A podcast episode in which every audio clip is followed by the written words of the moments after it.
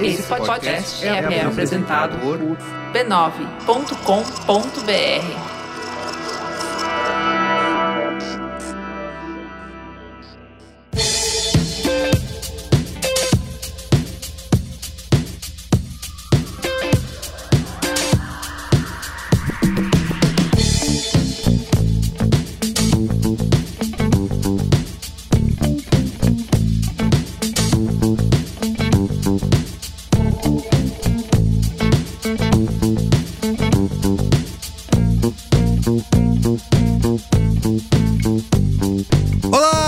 Carlos Merigo, esse é o Braincast número 457. Estou aqui com Bia Fioroto. E aí, Bia? Olá, Braincasters! Muito bem. Olga Mendonça. Fala pessoal, tudo certo? E temos a primeira vez aqui no estúdio ao vivo com a gente, Iago Vinícius. E aí, Iago? diretamente do Tororó de Anitta. Iago já esteve aqui no Braincast, mas no, ao vivo aqui no estúdio, primeira vez. Ele que é o pauteiro, produtor Ele e é o tudo mais. Vocês vão descobrir que, na verdade, quem faz esse programa Não. aqui é o Iago. A Se as gente pessoas só... vissem a pauta do Braincast, tem tudo que o Merigo fala, que parece super natural. É ele, o escreveu. Iago que Exatamente. E eu tô um pouco tenso porque ele vai ficar me dando olhar de jogador. Entendeu? eu fiz essa escreve. pauta. Hoje é uma prova dos nove. Exatamente. Tinha um trabalho do cão e você, Você não, não, tá fala seguindo. palavrão mais, de repente? É isso? Eu tento respeitar, né, a Entendi. nossa audiência, que às vezes é menino também. Tem Ah, ouvindo pode no carro com as crianças atrás, Pode sabe? acontecer. Faz Então- todo sentido. Cara, eu já acabei com famílias brasileiras, Já, então eu falo certeza. muito palavrão. Eu também. Pois é. Desculpa, pessoal. Desculpa, é meio pessoal. frágil a família brasileira também, né? Que não precisa de muito. não é por aí, né? Não é gostei, gostei. Eu vou tirar a culpa porque eu tô ampliando o É lexo isso. de palavras das crianças brasileiras. Perfeito. Perfeito. Exatamente. Muito bem, ó, estamos reunidos aqui nesse Braincast para falar do a partir né, do Fast Food Gate que rolou nas últimas semanas aí, que é o sanduíche de picanha, que não tem picanha, Mac picanha sem picanha, tem o do outro lá de costela, né? Que não tem costela. Que não tem costela. Isso. Isso ensejou toda uma discussão na sociedade brasileira, Vocês não viram o Merigo fazendo círculos na- com a mão na mesa, assim? toda uma discussão na sociedade brasileira sobre a verdade das, da comida que a gente leva A verdade sobre a comida. sobre a que comida gente que a gente leva pra nossa casa. E aí a gente pensou, pô, além do, do Mac picanha sem picanha, do Burger King sem costela, sem costela, não sei o nome, né, do sanduíche, Não, obviamente. BK Costela, sei lá. Isso, exatamente. É, tipo, nunca é muito mais Costela do King. exatamente. Era um. Whopper, mas eu não vou corrigir. Eu gostei do, Desculpa, do... Burger King. Fica aí a sugestão pro Mas é BK. que você mas bota faz. costela no próximo. É. Ó, costela. Foi costela, foi costela. Que assim, a gente tem toda a- as comidas fake, né? A gente leva pra casa, por exemplo, compra um doce de leite que não tem doce de leite. Eu adoro que a Bia um dia eh, relatou no nosso grupo do Braincast lá no WhatsApp, dizendo que ela comprou alguma coisa que tinha sabor vermelho. Não tem- era um negócio de morango. Não tem morango É, aqui. sabor vermelho, Sabor sabor, amarelo. Sim, sim, tem várias é um coisas. lance, é. Não tem morango nenhum nesse negócio, é só sabor não tem. vermelho. Comprei um saco essa semana de goma arábica, sabe? Com a balinha de goma gigante árabe. Sim, Ah. sim, que eu amo. Tava muito louco, comprei um saco, foda-se. E aí. Por que não? É, eu, eu pedi esfirra e aí tava ali, Lógico. saco de, de, de bala de goma, não sei o que. Eu falei, sim, Mas aquela de amêndoa, a Não, dura, não. não, a gominha, a gominha molinha, mesmo, que tá. parece uma jujuba gigante. Sei, sei, sei. sei. E ali é o supra-sumo do gosto de amarelo, gosto de Sim, vermelho, gosto sim. de branco, gosto de não sei o quê. É isso aí. É Muito a bem. suquinha. E aí, esse Braincast de hoje é pra gente discutir justamente qual é o limite, não do humor, mas da mentirinha, da ludibriada. Ah, do lúdico, né? Do O lúdico na alimentação, né? Essa coisa bonita que a gente faz, né? O limite do tomatinho suave, né? O tomatinho, do- o limite do vale com um bifinho, né? Perfeito. O limite do storytelling Storytelling. na alimentação, né? O quanto você. Ah, legal, fofo, lúdico, vou É. comprar mesmo assim. É. E o quanto você deve. Não, eu, veja falo, bem, eu falo que é o não. efeito capinha de jogos de Atari. É. Lembra como era Ah, é deprê? verdade. Você via tipo uma puta pintura realista, parecia o Conan. Aí de repente se ligava o jogo. Era tudo barrinhas, quadrados na tela. Que foi ótimo, porque ajudou Olha a gente aí. a desenvolver o lado esquerdo do cérebro. Isso. você olhava para aqueles cinco quadrados e imaginava um K, F-15. Muito é, bem. E o biscoitinho de presuntinho também ajuda a desenvolver várias coisas. o pó-sabor presunto. Cara, é que, é que sério, a gente vai falar isso tudo nesse programa, mas é que quando você para pra pensar, que absurdo, né? Que tamanho, que bosta. Gente, e o defumado? O defumado pra mim é a coisa que mais me assusta. Tipo assim, a gente Sabor paga pra fumaça. você ter um sabor de fumaça. Sabor, e fumaça tem líquida, coisa que leva pra fumaça gente. em pó. é. Então, Perfeito. Então, é e- maravilhoso. e parte dessa discussão envolve toda essa engenharia de alimentos, né? Que envolve. Ao longo dos anos a tecnologia se desenvolveu, né? Para poder transformar ingredientes que antes eram, né? A gente torcia o nariz, parecia nada apetitoso, para ser uma coisa que agora parece feita na casa da vovó, na Hum. fazenda. né? Inclusive a propaganda é, né? Aquela vovó que você não visita há 20 anos. Isso. A vovó que Você não é gosta daquela vovó, uma bolsonarista, né? escrota. A vovó bolsonarista, Mas você vovó quer que o não te sabor. aceita. É, exato, exato. Muito bem. Tudo isso e muito mais. Muito mais. depois do momento mais antes. Mas antes, quero aqui, né? Eu sei que você, ouvinte aqui do Braincast, fiel, já está cansado de ouvir aqui a minha cantilena, mas como diria Cris Dias, nosso amigo Cristiano Dias, todo episódio é o primeiro episódio de alguém. Não custa lembrar que a gente tem toda uma rede de podcasts que você pode ouvir em todas as plataformas no seu aplicativo preferido de podcast e lá em podcasts.b9.com.br, tá? Então, ouva lá. Uva. Também lembrar que você deve, por favor, seguir arroba BraincastPod nas redes sociais. O povo trabalhando ali, Muito bem. ralando tudo. Vá Exato. prestigiar, por favor. No Instagram, no Twitter, LinkedIn, TikTok. Aliás, bombamos no TikTok. Brom- Bomba- viralizamos no TikTok. Viralizamos cara. Cara, eu, Aconteceu. Pega no verde, Bia. Que isso, é isso. eu sou oficialmente jovem. Oficialmente jovem. É isso, que é sua Eu posso voz, é, dizer- seu- é sua Da pauta. Merigo, que hoje tem podcast. Posso dizer que oficialmente viralizei no TikTok. Então, arroba BraincastPod lá no TikTok. E se você não sabe com que viralizamos, você tem que ir lá pra ver. Porque Ah, vai valer a pena. Muito Exato. Você não vai se bem. arrepender, Não tenho vai, certeza. não vai. Muito bem. Também pedir pra você dar cinco estrelinhas pra gente no Gente, Spotify. não custa nada. Se você Nada. está com o Spotify não aberto, gasta, não gasta. você vai abrir. Olha, ó. O Eita. barulho da notificação dos Do- das cinco estrelas. Você vai abrir. E aí você vai ali no Braincast, você vai abrir a, a avaliação e você vai pôr cinco estrelas porque você é uma pessoa bacana. Cinco. Cinco. Cinco. Pôs quatro, é tontão, vai. Você pôs quatro, você tá de sacanagem. Cinco. Põe cinco. Não gasta nada. Não vai chegar um boleto pra você. Não vai chegar o Spotify te pedindo um Pix. Não, cinco estrelas pronto. Tá dado cinco estrelas. Às vezes o Spotify vem, né, pedindo um pix. Às tipo, vezes, às vezes. "Ah, Faça sua assinatura agora, É, senão a gente vai matar sua mãe. Pode acontecer, pode acontecer. Mas é isso. Cinco estrelas pra gente. Tá? Nunca te pedimos nada. E a Apple, Quer dizer, já pedimos várias A gente coisas. pede incessantemente. Mas isso não significa que você não deva fazer isso. Ou ir na Apple também deixar o seu review. Review! Pra- Mas um review bacana, viu? Combater as pessoas que ficam lá, esse monte de esquerdista. Eu gostava quando o Braincast não, não falava, falava de política. é. Quando? Se é, você não for lá comentar, a gente vai começar a ouvir essa galera.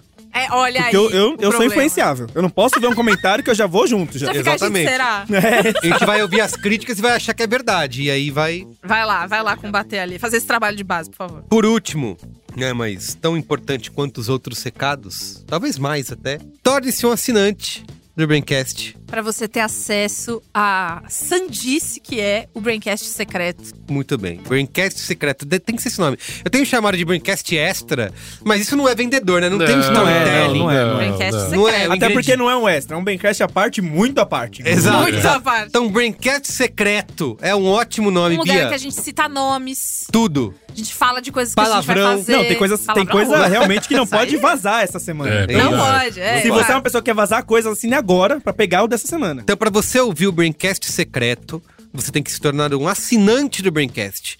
Que aí você entra no nosso grupinho lá, também secreto. Também Na secreto. Braincasteria Gourmet. Pode falar o que for. Pode. E aí você tem acesso ao Braincast secreto. Ou diretamente pelo aplicativo também do Apple Podcasts. Você pode ouvir o conteúdo secreto. E lá no aplicativo do Apple Podcasts você tem sete dias grátis pra testar.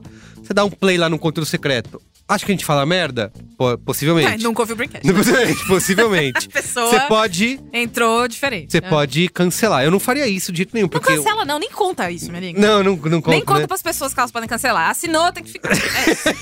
Próximo A tópico. gente é carente, a gente fica triste, é uma A gente coisa fica difícil. chateada, difícil, a gente difícil. depois fica lá no grupo. Cancelou aqui o, Triste. o cidadão cancelou. O problema é que a Apple, nesse bagulho de pre- bagulho. nesse, nesse, ba- 10 horas da noite. nesse bagulho de privacidade dos outros, que eu não sei, porque agora é tudo isso, privacidade. Ah, a, a lei, lei a A porra lei. do grupo, né? Isso. LA, PDG. Isso.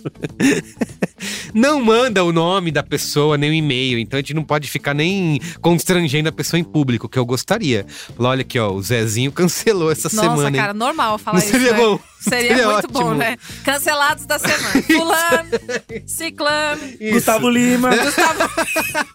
Gustavo Lima chorando. Mas na- no- a gente não tem acesso, a, Não. infelizmente, aos dados. Exato.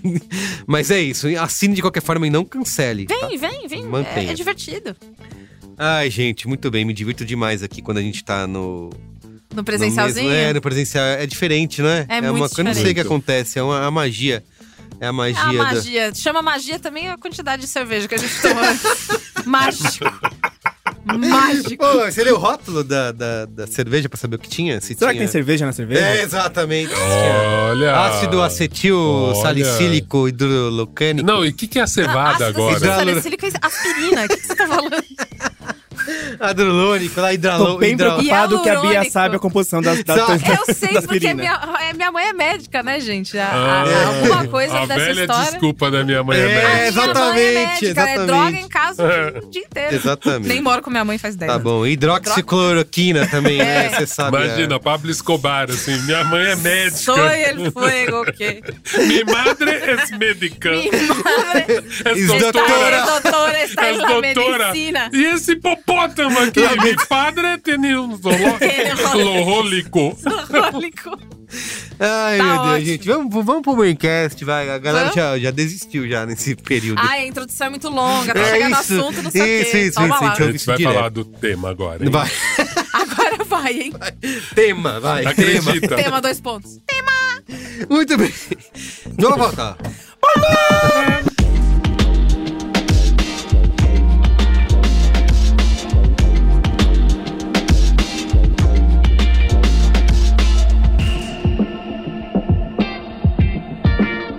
Gente, olha, nas últimas semanas, como eu citei, teve essa, toda essa celeuma aí envolvendo o X picanha sem picanha, X tudo sem tudo, né? E, e as pessoas descobriram é, que realmente aquelas coisas que elas comem não vão os ingredientes prometidos, né? Isso. Mas antes da gente começar, eu sei que talvez pra muitos seja uma novidade, mas e talvez a gente pode discutir que passou do limite, né? Você chamar uma coisa com nome e não ter e tal. Mas queria saber se vocês eh, se importaram com essa revelação, se isso é uma coisa que chocou vocês de alguma forma, vocês fizeram de ombros e falaram, ah, tá bom, eu já sabia disso, não tô nem Eu tô dando de ombros agora. Nesse Eu momento. Ao tô nesse momento com o ombrinho encolhido. Não, a Bia fez uma cara que ela não entendeu nem a pauta. Não há uma questão. Por que a gente tá discutindo isso, Cara, gente? velho, é que, é que cara, é Comendo que assim, um miojo com uma cor tipo de plutônio. miojo doce, é. isso. Plutônio, tipo, por que, miojo, que estamos miojo discutindo? sabor WhatsApp. O- Eu acho que é foda, porque assim, eu, eu já, eu já. Eu me interesso. Quem já ouviu outros Aham. braincasts antes sabe que eu me interesso muito por comida e alimentação em geral. Então faz tempo que eu sei dessa pauta do comida de verdade, comida de mentira. Uhum. E assim, o meu problema é, eu sei desse negócio, mas é que a indústria alimentícia já me pegou em vários lugares. Então, tem certas coisas que são de mentira, que eu sei que é de mentira, que eu gosto muito. E que eu tenho, às vezes, até um- uma coisa afetiva com esse negócio, tipo McDonald's. Sim. Sabe? McDonald's é a comida que eu comia quando eu tava com a minha mãe, quando ela me levava no cinema, quando eu era criança, que a gente ia ter um dia especial e tal. Eu sei de tudo. McDonald's horroroso, o mal do mundo, todo mundo vai morrer, não sei o quê. E eu, eu não sou a pessoa que vai falar, meu, McDonald's sim, é levantar a bandeira do fast food, não sei o quê. Mas eu gosto. Então, eu, eu sei de todos os perigos, todas as coisas. Eu sigo a Aileen Aleixo, né? Que eu acho que esse é o maior. É a maior coisa que você pode fazer pra pra você entrar em crise com tudo que você compra e virar a pessoa que vira todas as embalagens pra ver todas as coisas. Mas quando surgiu essa história do Mac Picanha, me lembrou o lance do batata Pringles não é batata. tem um tempo já. uhum. Que no final das contas as pessoas ficam ali meio, nossa, que absurdo, que absurdo, que absurdo. Pacote de batata. Sabe? Vou comprar um pacote de batata. Então eu não sei, e eu não sei pra mim também, o que, que pode ser uma gota d'água. Porque a gente tem um monte de crise de agrotóxico no Brasil, principalmente, que tem um monte de coisa que aqui pode. Que foi liberada agora. Coisas que a Isso. pessoa sabe que dá câncer, que na Europa ninguém usa, e aí o nosso governo libera. É, libera, que vai dar câncer em quem ministra o negócio e em quem come. Aí Todo mundo vai perder. Então tem isso, tem todos esse sabor fumaça, sabor sabor queijo, sabor vermelho, sabor não sei o que lá. E eu me sinto, às vezes, meio anestesiada disso, sabe? Tipo, é um absurdo. Nossa, que horror. E eu esqueço. Eu não sei o que, que precisa acontecer pra que eu. E eu não tô nem falando do governo, porque sabe? Depois do que a gente tá vivendo agora, eu não sei o que vai acontecer. Mas eu não sei o que precisa acontecer pra gente, tipo, não, isso não pode. Sei. E vocês? É uma coisa que vocês se rato, importam? sei. Cara, eu sempre me importei. Eu até tava lembrando, cara, um dos livros que eu li, um dos primeiros livros que eu li sobre o tema, é, na época eu trabalhava na Abril com uma jornalista que era. Tô pegando aqui que não lembro o nome dela. O livro chama Prato Sujo, é de 2013. Foi um dos primeiros livros que eu li com esse questionamento, é da Márcia Keduc. E foi um livro que na época me chamou muita atenção, porque ela falava do açúcar, o jeito que a indústria usa para disfarçar o nome de sal, Isso, açúcar isso, e isso, um isso. monte de coisa que a gente vai comendo e vai, de certa forma, se viciando. Por outro lado, gente, eu sou um pós-jovem. Aliás, ótimo podcast. Sou um pós-jovem. e, cara, é muito louco, porque no meu caso, vindo de uma família de baixo orçamento, eu, por exemplo, não consumia refrigerante quando eu era criança. Refrigerante. Só no é- não, não só eu, acho que todo mundo nos anos 80, 90, refrigerante era uma parada tipo, nossa, vocês fizeram coisas legais. Vocês merecem um Isso, refrigerante. Totalmente. Não era uma coisa tipo, meu, danoninho, não era uma coisa que tinha todo dia. Tipo, era Exato. de vez em Especial, quando. bagulho especial. Então, pra mim, era muito louco, porque assim, aí junto com o lulismo, junto com um monte de coisa, a gente viu as pessoas tendo acesso a essas coisas. E aí, de repente, virou um lance de, tipo, toda criança comer a porra dos chiquenitos, que não só é nitos, não tem nada Não de tem chicken. né? Não tem nada de chicken, só tem de nitos. Nitos. né? Tipo, então já era meio assustador, assim, porque eu falei assim, ao mesmo tempo, ao mesmo tempo, você come, não é mais uma questão do alimento, é uma questão de status social. É uma questão de sucesso. Que aí a gente vê a nossa dieta de carne. Então, pra mim, hoje em dia, a questão maior é assim, cara. O quanto isso é só um reflexo do neoliberalismo, o quanto isso é o meu paladar, o quanto isso é o fator propaganda. Tipo, as pessoas vão no Starbucks e mesmo no McDonald's, é um lugar de status, de vencer na vida, de conforto dentro do capitalismo. Tipo assim, se você questionar mesmo o gosto das coisas, é isso que a, que, que a Bia falou. Ela tá comendo uma emoção dela, ela tá comendo uma Isso. nostalgia, ela tá comendo uma experiência de algum lugar. Nossa, se o publicitário ouvir isso, ele vai usar isso Vai, de um vai. jeito Nossa, cara. tão maldoso. Vai virar uma música. Tão maldoso. Coma o amor da sua mãe apenas R$14,90. Como essa experiência? Inferno. Vai ter o Big Experience. Mas Inferno. Que, aliás, me lembrou de uma outra história. Que, que aí é muito louco esse choque, né? De experiências. Momento babaca agora. 2010, fui pra Nova York, tava no Harlem, na parte mais pobre do Harlem. Precisava achar um banheiro e um Wi-Fi. Não achava, não era fácil. E aí eu entrei no McDonald's na 15 e tinha um mendigo com o computador dele, que eu whatever. E assim, cara, ele dentro do McDonald's, ninguém. A mulher te dá um lanche que era terrível. Eu tive que comprar um lanche pra receber um número, pra poder usar o banheiro. E aí, tipo, cara, a mulher me deu um negócio todo amassado. Tipo, meu, duas meninas mexicanas que me alopraram, porque elas, tipo assim, eu perguntei. Eu, eu- eu nunca mais entrei no McDonald's, há muito tempo eu não como no McDonald's. Porque eu não gosto mesmo, ponto. Aí eu falei assim pra mulher, tipo, number one. A mulher, qual tamanho? Aí Eu, tem tamanho? Aí a mulher falou, de qual planeta você veio? Aí eu falei, caralho. Aí eu, tipo, achei a menina um pouco grossa. Caralho. A menina, tipo, meu... Crazy latino, onde e você a- veio? Não, pior que a menina era mais Ela latina, latina que que eu, você né? é. Ela era hispano de verdade, assim. E aí foi muito louco, porque eu falei, cara, olha isso. A experiência do McDonald's tão diferente, no lugar que o McDonald's é nada. É tipo a pior comida que se pode comer. A menina tá lá ganhando pouco, tendo que aguentar uns gringos loucos que nem eu, que nem fala direito, que não sabia que o number one tem vários tamanhos nos Estados Unidos, é igual ao do Brasil. Mas o sanduíche tem vários tamanhos? Eles têm os. Não, o tipo combo dentro do número um. É mais complexo. Você pode ver number one, size, large. Você tem que que fatorar pra comprar o lanche. Não, tipo, você tem que estudar, tem que fazer um cursinho antes de entrar no McDonald's. Aí, Não tipo, é achei, assim chegar e comprar. eu achei completamente esquisito, assim. Mas tudo bem, meio foda-se. Gente, só me dá qualquer coisa, me dá aquele ticket que eu quero ir no banheiro. É. Tipo, é isso. Tem que botar uma senha pra entrar no banheiro. E aí foi muito louco, porque assim, quando você vê a experiência do McDonald's tosca, e você fala, cara, aqui não tem o valor do capital, a, marca não é nada aqui. Tipo assim, cara, são falidos socialmente. Você tá indo se alimentar no McDonald's. Então, pra mim, foi muito louco entender isso. Você comer e você fala assim, cara, realmente, tira toda essa camada de publicidade, né, De, de, de cima dos alimentos. E aí, voltando só pra fazer aquele link que eu falei do passado, antes a gente comia muito mais orgânico, muito mais sem códigos de barra, né? Tipo, talvez não tivesse tanta variação, Sem né? na nossa-. Só que era muito interessante você ver coisas que, tipo, até hoje eu me toca num lugar emocional. Eu comprava que é completamente plutônio, mas eu lembro uma coisa lixo que eu comprava.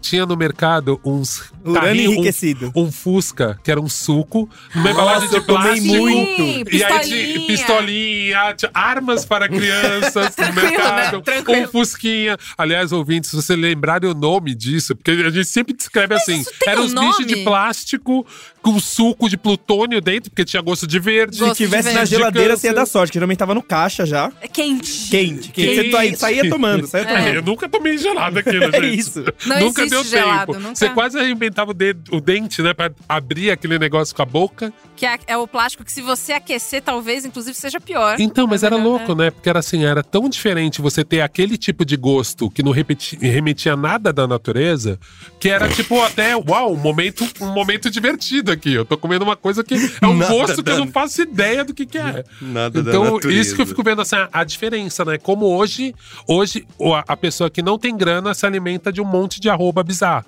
né? E de gostos artificiais. E naquela época era muito contrário. Tipo, era um momento, uau, diferente aqui. Vou encher a minha cara de açúcar e um monte de acidulantes e aditivos que eu não faço ideia. E você, Iago, isso te chocou de alguma forma ou você tava tranquilo? Cara, ia me chocar, eu, eu estava me chocando, estava a caminho de me chocar. e aí eu me lembrei de uma anedota que é: minha família é muito festeira, muito churrasqueira e tal. E no churrasco sempre tinha um momento que alguém ligava, sempre alguém, alguém de fora, assim, uma pessoa que a gente não via há anos, ligava e falava: Estou indo e estou com uma picanha. E essa pessoa era tipo o rei da festa. assim. Total, total. E aí eu anotei, assim, na minha cabeça é: virar adulto é levar a picanha pro churrasco. E aí chegou o meu dia de levar a picanha pro churrasco, cheguei assim, falei, gente, tô levando a picanha, galera, uhul, tal. Eu cheguei ainda, quis tripudiar na minha, no- em cima de tripudiar. Falei, Tá. gente, paguei 56 reais nessa picanha. Ele falou, meu filho, vem aqui. 56 reais você não compra uma picanha. Ai, caramba. E aí, Você eu comecei, enganado. e aí eu fiquei sabendo de um mercado paralelo da picanha, que assim, é muito difícil comer uma picanha no Brasil. Você não vai lá e compra uma picanha. É mesmo? Cara, é assim, cuidado com as picanhas que vocês compram aí. É um alerta que eu faço. Fica aí o um o problema gravíssimo. você É, tá não, você não vai Eu chegar quero e- a CPI da Você picanha não vai- agora. É um problema Mas sério que o compra, pessoal. tipo, no mercado, no Eles açougue? disfarçam a carne, eles pegam o corte, deixa parecido, botam um salzinho por cima. Sempre tem um salzinho, né? É, é, aquele lá. Aham, aham. E aí ela fica meio deformada, fica com cara de picanha, a gente come mais dura do que uma porta pra você cortar. e aí você percebe que você comprou o colchão duro mais uma vez. E aí eu, eu tava indo me indignar com o McDonald's, eu falei, cara, você não consigo comprar uma picanha no açougue? Imagina Porque eu achei que ia pagar 30 conto num lanche com de um lugar picanha. que sempre me serviu. É conhecido por servir minhocas em forma de hambúrguer. e eu ia comer picanha. De repente eu começo a carne nova. Vamos lá, ó. a- Tem razão, tem razão. O Braincast tem a sua responsabilidade. É fake news que é Ah, minhoca. isso, mas, isso. mas Essa, essa é uma notícia falsa muito antiga. Exato. Alegadamente falso. alegadamente falso. Oi, pessoal, tudo bom? Aqui é João Pérez, jornalista, um dos criadores de O Joio e o Trigo, que é uma página de jornalismo investigativo especializada em alimentação. Casos como esse, de alimentos que são vendidos como uma coisa, mas na verdade são outra, são muito comuns e, na verdade, eles são uma das bases hoje do sistema alimentar guiado por grandes empresas, por corporações. Se a gente pensar que os ultraprocessados, que hoje são tão abundantes na dieta do brasileiro, eles são per se, são por si uma enganação, né? Eles não são é, alimentos, eles são produtos, são formulações que usam é, ingredientes muito baratos, né? Farinhas, gorduras e açúcares, somados a aditivos para simular é, alimentos que a gente tinha na nossa dieta ou para substituir alimentos que a gente tinha na nossa dieta. Então tem uma distância enorme entre é, bebidas lácteas que, que são ultraprocessadas e iogurtes como a gente podia encontrar há algum tempo e hoje a gente encontra pagando uma nota, é, entre um hambúrguer vegetariano e um hambúrguer ultraprocessado à base de soja, tem uma diferença gigantesca. É, e então essa discussão vai muito longe, né? Na verdade, se a gente pensar por essa via. Em 2017, 2018, os ultraprocessados respondiam por em torno de 30% da disponibilidade calórica diária dos brasileiros. O que era bastante, mas a gente ainda tinha uma situação melhor que a dos Estados Unidos e Reino Unido, por exemplo. E tudo indica que no período agora da pandemia, é, com o empobrecimento da população, com a inflação dos alimentos, essa situação piorou bastante. Né? O macarrão instantâneo, miojo, tem batido recorde de vendas. É, a mesma coisa está acontecendo com a salsicha, enfim, tem várias coisas que a gente está vendo no nosso dia a dia. Então, é, a gente precisa de uma série de políticas públicas que o Brasil já fez com sucesso em vários momentos para poder é, reverter essa situação e para que as pessoas possam ter a comida de verdade, o nosso arroz com feijão, mandioca, nossas frutas tão bonitas, como os alimentos mais disponíveis e mais baratos. Né? Então, é, não é muito fácil a gente sozinho se proteger desse tipo de, de golpe, desse tipo de situação. Uma coisa importante é que o Código de Defesa do Consumidor protege o consumidor de ser induzido a engano. E, infelizmente, quando a gente olha para os rótulos de alimentos, a gente vê que o tempo todo as pessoas estão sendo induzidas a engano. Então, dá para acionar o sistema de proteção do consumidor é, sempre que uma pessoa se sentir lesada, né? Tem os PROCONs municipais, estaduais, tem a Secretaria Nacional do Consumidor do Ministério da Justiça é, e tem o próprio sistema judiciário em casos em que a pessoa se sinta lesada. Bom, é isso. Espero que tenha ajudado de alguma maneira. Um bom episódio aí para todo mundo na sequência. E queria deixar o convite para conhecer a página do Joio, é o joiotrigo.com.br. O nosso podcast Prato Cheio está disponível em todas as plataformas de áudio, é só procurar e começar a seguir. E também é, as nossas redes sociais, né? No Instagram, o Joio Trigo, Twitter e também para quem ainda está lá no Facebook, temos lá a nossa página, é só dar uma olhadinha. Lá você vai encontrar todas as nossas reportagens. Um abraço e até a próxima. O McDonald's, não sei se vocês acompanharam a sequência da notícia, foi convidado pelo Senado Federal para dar explicações e esclarecimentos, né? Imagina receber a carta. Imagina, a carta do Senado. Senhor João McDonald. Por favor, se comparecer. explique. Se explique.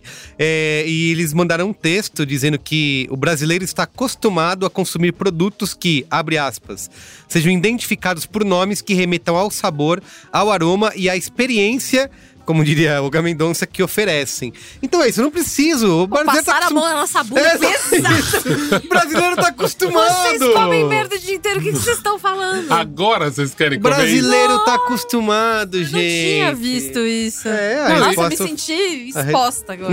E não tem a relação do preço também, gente? Que às vezes, não, às vezes eu fico pensando, gente, vamos pensar. Se fosse mesmo isso, não É, seria um isso outro valor? falou, É, É, não, o negócio é muito mais nobre. é eu acho que isso. o, o jogo tem que tá, tá claro, né? É, Não, lógico, lo- não, não tô querendo culpabilizar a vítima aqui, isso, não. isso. Eu só tô querendo Se fazer um você comprou um contraponto. Mac Picanha, você é um winner. Saiba que a gente te É, valoriza. É A isso. gente Eu é acho que o, o limite ético aqui é isso. O jogo tem que estar claro. Você sabe. Eu até quando tava conversando sobre isso com o Iago hoje, né? Pra gente discutindo aqui a pauta. Sei lá, você sabe que você vai comprar Coca-Cola, como disse o, o Olga. Não tem nenhum ingrediente da natureza lá. Não tem. Né, você Então, sabe? Valor Nem a- nutricional, as fibras da Coca-Cola, né? Ninguém foi numa plantação de coca. De folha de coca, é. Você sabe. Você sabe por exemplo, que é a margarina, né? Não tem. Outros, outras várias coisas você compra. Você sabe de onde vem a margarina? Da onde vem? A margarina é um, um Uma alternativo plantação. vegetal, é um, é um- é um alternativo vegetal à manteiga, porque durante os períodos de guerra, Napoleão queria comer as coisas que tivessem manteiga, mas era muito caro transportar e levar e tal. E aí ele mandou aquelas coisas, né? Mandou um cientista se virar, falou: faz uma parada que seja tipo Até isso. 17 horas na minha mesa. Mas até as 5 horas eu quero uma alternativa que seja que, mais barato, mais barato de levar, pra gente fazer as nossas coisas. E assim nasceu Tem margarina. sabor manteiga. Sabor, né? sabor manteiga. E aí, se alguém reclamar, os franceses estão acostumados a Ah, comer vocês? coisas. Pô, É mas os caras o foram honestos, pelo menos, né? Não mandaram um nome tipo Manteiga. manteiga deluxe. não, é eu- margarina. Eu não acredito que não seja manteiga. É né? isso, O os caras já falaram, é outra parada, baseado em. Baseado em fatos reais. É plant-based a margarina. É, então, mas acho que tem esse limite de você saber, ah, eu entendo que não é a, um- um- a qualidade do natural, mas o outro é você realmente chamar o negócio do nome assim diretamente, porque induz muito ao erro, né? É, e a indústria alimentícia tá cheia dessas pegadinhas e tá cheia dessas coisas de. Tem até um artigo que saiu na Folha semana passada, do Cozinha Bruta, né? Ele falando, tem, tem muito. é, é, às vezes, um- uma palavra, um termo muda muito, né? Tipo, é, é, D pra com. Então, doce de leite e doce com, Com leite. leite, aham. Muda muito, né? Porque é isso. É- você- Era doce pastoso com leite. É isso. aí que isso. você tá pensando é, Exatamente. é doce pastoso com leite. Exatamente. Então Que é tem. Mas aí é total advogadez, né? O Better Call Saul falando, é melhor trocar essa palavra aqui Isso, que a e gente fica não é pego. É, não, não, não é de alimento, mas todo quem gosta de produtos de skincare, quem está nesse mundo sabe que dermatologicamente testado numa embalagem significa porra nenhuma, porque tudo para você lançar no Brasil você precisa de teste dermatológico. Não é uma coisa a mais que essa pessoa fez porque ela se importa, mas isso é posto dessa mesma maneira. É que nem os biscoitos fit que, ah, é fit, aí tem uma veia, aí tem uma silhueta de uma mulher Isso. né? no negócio. Você vira o rótulo e você cai pra trás, porque são todos os nomes alternativos de açúcar Isso. que dá pra ter. E, inclusive, e aí eu posso falar, porque, enfim, tá na propaganda, o Dolly. é, Dolly. ele mesmo. Eu, às vezes, de madrugada. Não, não é de madrugada, não é de noite. Às vezes eu vou ali me aventurar na TV aberta, vou lá ver um Faustão, uma coisa Pô, assim. achei que você ia falar que você ia se aventurar na geladeira, tipo, acordei à noite, não, vou, não. tipo, vou roubar um. o Peça Dolly. um fardo de Dolly. Desce, a- pega no iFood, né? Mais um saco das gominhas e um fardo de Dolly. O, o dono da Dolly fica lá com, né? contracenando com o Dolinho, né? Que eu fico imaginando ele gravando pro nada, né? É, é- é um silêncio e ele. Isso mesmo, Dolinho, né? Não sei o quê. E aí ele fala assim. Proteja o ambiente! É, fa- pratique exercícios, cuide das crianças. Que é sempre meio errado, né? Que Beba muita água. Precisava de uma fone no Dolinho aí, fica o feedback. Precisava. E aí ele fala: o Dolly é feito com frutose. Que é muito mais gostoso e saudável. E aí mostra assim, uns caldeirões, né? Caindo o negócio. Caldeirões. É tipo, que, é, mostra o fervendo ali, a frutose, é. E assim, Caralho, que que mentira, do mal, entendeu? Porque... Gargamel, né? Isso, isso. É feito com Smurfs em pó, na verdade. açúcares. E aí, é, ele fala da frutose e a gente fica tipo, cara, a gente sabe que frutose é o açúcar da fruta, que é tipo igual, só que com outro nome e tal. Mas aí é um, é um dos lances pra eles se venderem, tipo, olha como a gente é melhor. E aí é, é porque eles ficam lá com a Coca, né? Então, tipo, olha como a gente é melhor que a Coca-Cola, a gente nem açúcar tem, só usa frutose, não sei o quê. É, isso tem um. Até um dos textos que a gente tinha, tem na pauta aqui, que eu adorei, que é o, o um do The Guardian, né? Que é por, Acabou comigo esse negócio. é por dentro da indústria alimentícia, a surpreendente verdade sobre o que você come. Que o, o cara simplesmente contando isso, né? Que você tem mais de 6 mil aditivos e coisas que são colocadas em nome da ciência, da, da, da tecnologia na comida, para desde mudar sabor, ou para deixar mais barato, ou para fazer com que dure mais, né? Então você tem lá a fruta que ia durar. é, 48 horas, eles botam num negócio e dura 7 dias, né? É, ele conta que é um composto líquido que você mergulha o, o alimento fresco ali. E aí ele vai ficar com aquela aparência. Aumenta a duração na, na prateleira em 21 dias. É que esse cara se infiltrou, né? Tem isso. Isso, isso é na- Nature Seal, que eles Isso, chamam. Ele fala Nature que Seal. como isso não é classificado pelas, pelos órgãos de regulamentação como um aditivo, isso passa como... Você não precisa contar. Não, é, não precisa contar. E aí tem todas essas pegadinhas da, do mercado, da indústria, de... Ah, de repente troca um ingrediente pelo outro... Que na verdade ele passou por um processo químico tão grande quanto aqueles conhecidos que quando a gente vê, né? Ah, os, os conservantes, os nomes com E conhecidos, a gente fala, não, isso aí não, não é saudável. Mas eles deram, um- deram um jeito de criar alternativas, mas que são quimicamente também é, tão é, nocivas, digamos assim, quanto as outras, só que elas passam como se fosse. Tem nomes que são mais palatáveis. É, é. Tem um- ele, falou, ele cita um negócio que é um extrato de alecrim. Que eles trocaram lá um negócio que era ácido acetil salicílico, né? Que eu sei lá o nome. Tá eles trocaram pelo extrato de alecrim. Puta, extrato de alecrim, né? Uma coisa Saudabilíssimo, né? Limpo, saudável. né? Ingredientes limpos. Aquela coisa cheirosa, que a gente, né, lembra a nossa. é, é, como é que é? A vida na fazenda, né? É uma coisa natural e orgânica. Ele fala: não, esse é, é só um nome bonito para algo que passa por um processo gigante de tratamento químico para deixar o, o- aquele alimento durando mais, né, mais durável. É, só que na verdade ele é tão ruim quanto o outro. Então é uma série né, dessas pegadinhas dentro do, do mercado, né, dos rótulos, que a gente se pega caindo nelas. Eu vou citar um exemplo aqui que eu vejo muito, né? É, sei lá, você vai na padaria. Eu tava pensando, essa semana mesmo, eu fui na padaria, tinha lá, acabou de sair um. Como é aquele pão? Brioche. F- Fresquinho, ó, saiu. A moça, não, não quer levar? E aí, tipo, beleza, eu já comprei.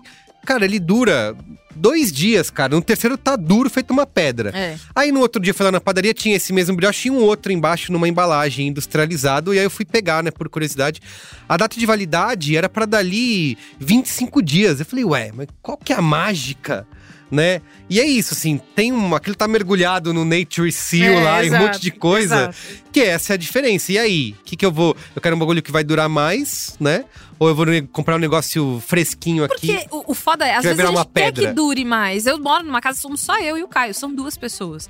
Se a gente. é, é, certas coisas a gente compra pra comer, se a gente não come fresquinho na hora, vai estragar, vai desperdiçar, vai pro lixo. Ao mesmo tempo, durar mais é uma conta desse tamanho que depois você vai pagar com a tua saúde. Não, e pra mim a lógica é sempre essa, cara. Se vai durar mais, essa merda vai durar mais o meu corpo, né? É, is- isso! Ah, Tipo, todos esses Exatamente. aditivos, eles são feitos pra durar mais. Agora, essa merda vai ficar no meu organismo mais tempo. vai. Né? E eu acho que o lance também é a mesma coisa, né, Bia? Minha configuração familiar também é bem pequena. Uhum. E é isso, cara. Eu acho que os produtos precisariam ser vendidos em quantidades menores e a gente precisa também entender isso. Demorou bastante tempo para entender o quanto realmente a gente consome de comida.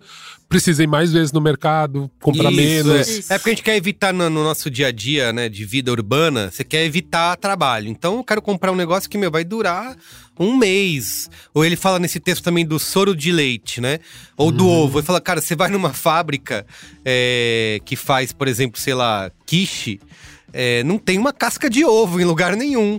Não tem uma, uma casca de cebola em lugar É, nenhum. isso, isso. Ele fala, porque o ovo vai todo alterado, preparado, vai em formatos. pó de ovo. É, pó de ovo. Ovo de tudo quanto é jeito. Isso, já pra ficar ser mais rápido, pra entrar na Exatamente. máquina de um jeito mais rápido. Perfeito. E aí ele fala assim: e não se preocupe com validade, porque esse ovo aí dura três meses na.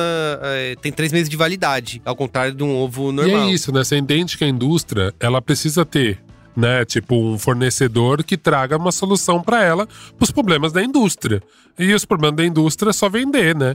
E ter pouco prejuízo, não é a gente no final, né? É, e tem um outro ponto que, assim, é.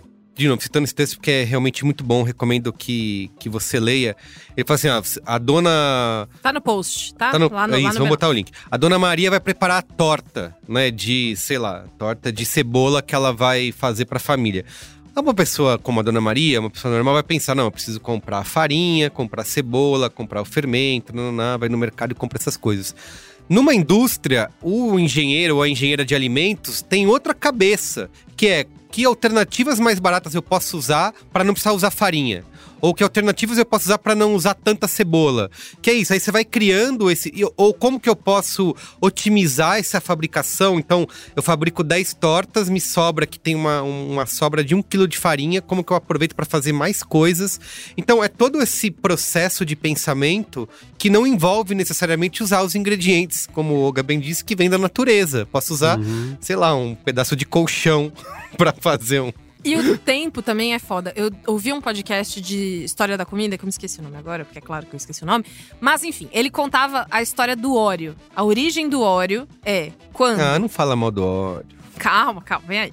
O óleo, ele vem numa época pós-guerra em que os homens foram todos pra guerra, Segunda Guerra. E aí as mulheres ficaram lá em casa tendo que fazer as outras coisas é, e inclusive sair para trabalhar, né? Então vamos lá, vamos sair para trabalhar. Só que muito feio a mulher não sair para trabalhar e não cuidar da casa. O cara chegar ou alguém chegar, ou a família chegar e não ter a comida e a sobremesa prontas. Que é muito diferente de hoje, né, por exemplo. É uma coisa que a gente nem imagina, né? Ficou lá no passado. É. Ficou. já superou isso. Ficou, ficou. Hoje, graças a... Gente. Tem três anos que a gente tirou o feminismo já de pauta, porque não precisa mais.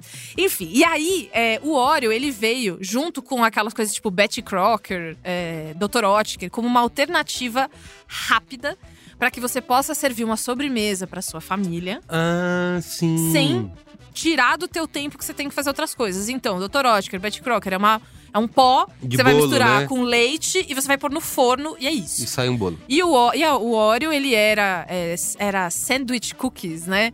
É, né, é, sanduichinho de biscoitinho que é pra você servir pra tua família, que você se importa.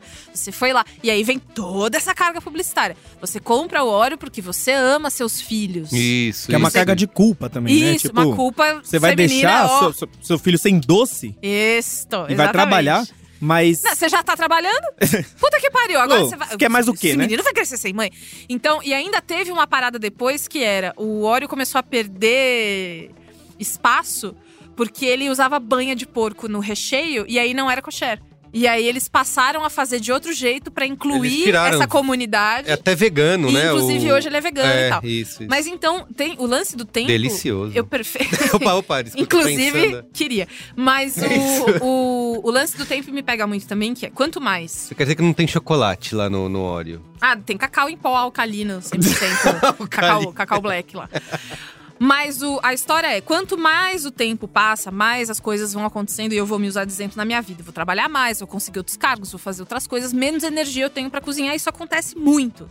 Hoje eu peço muito mais comida do que eu pedia antes, porque eu não me sinto.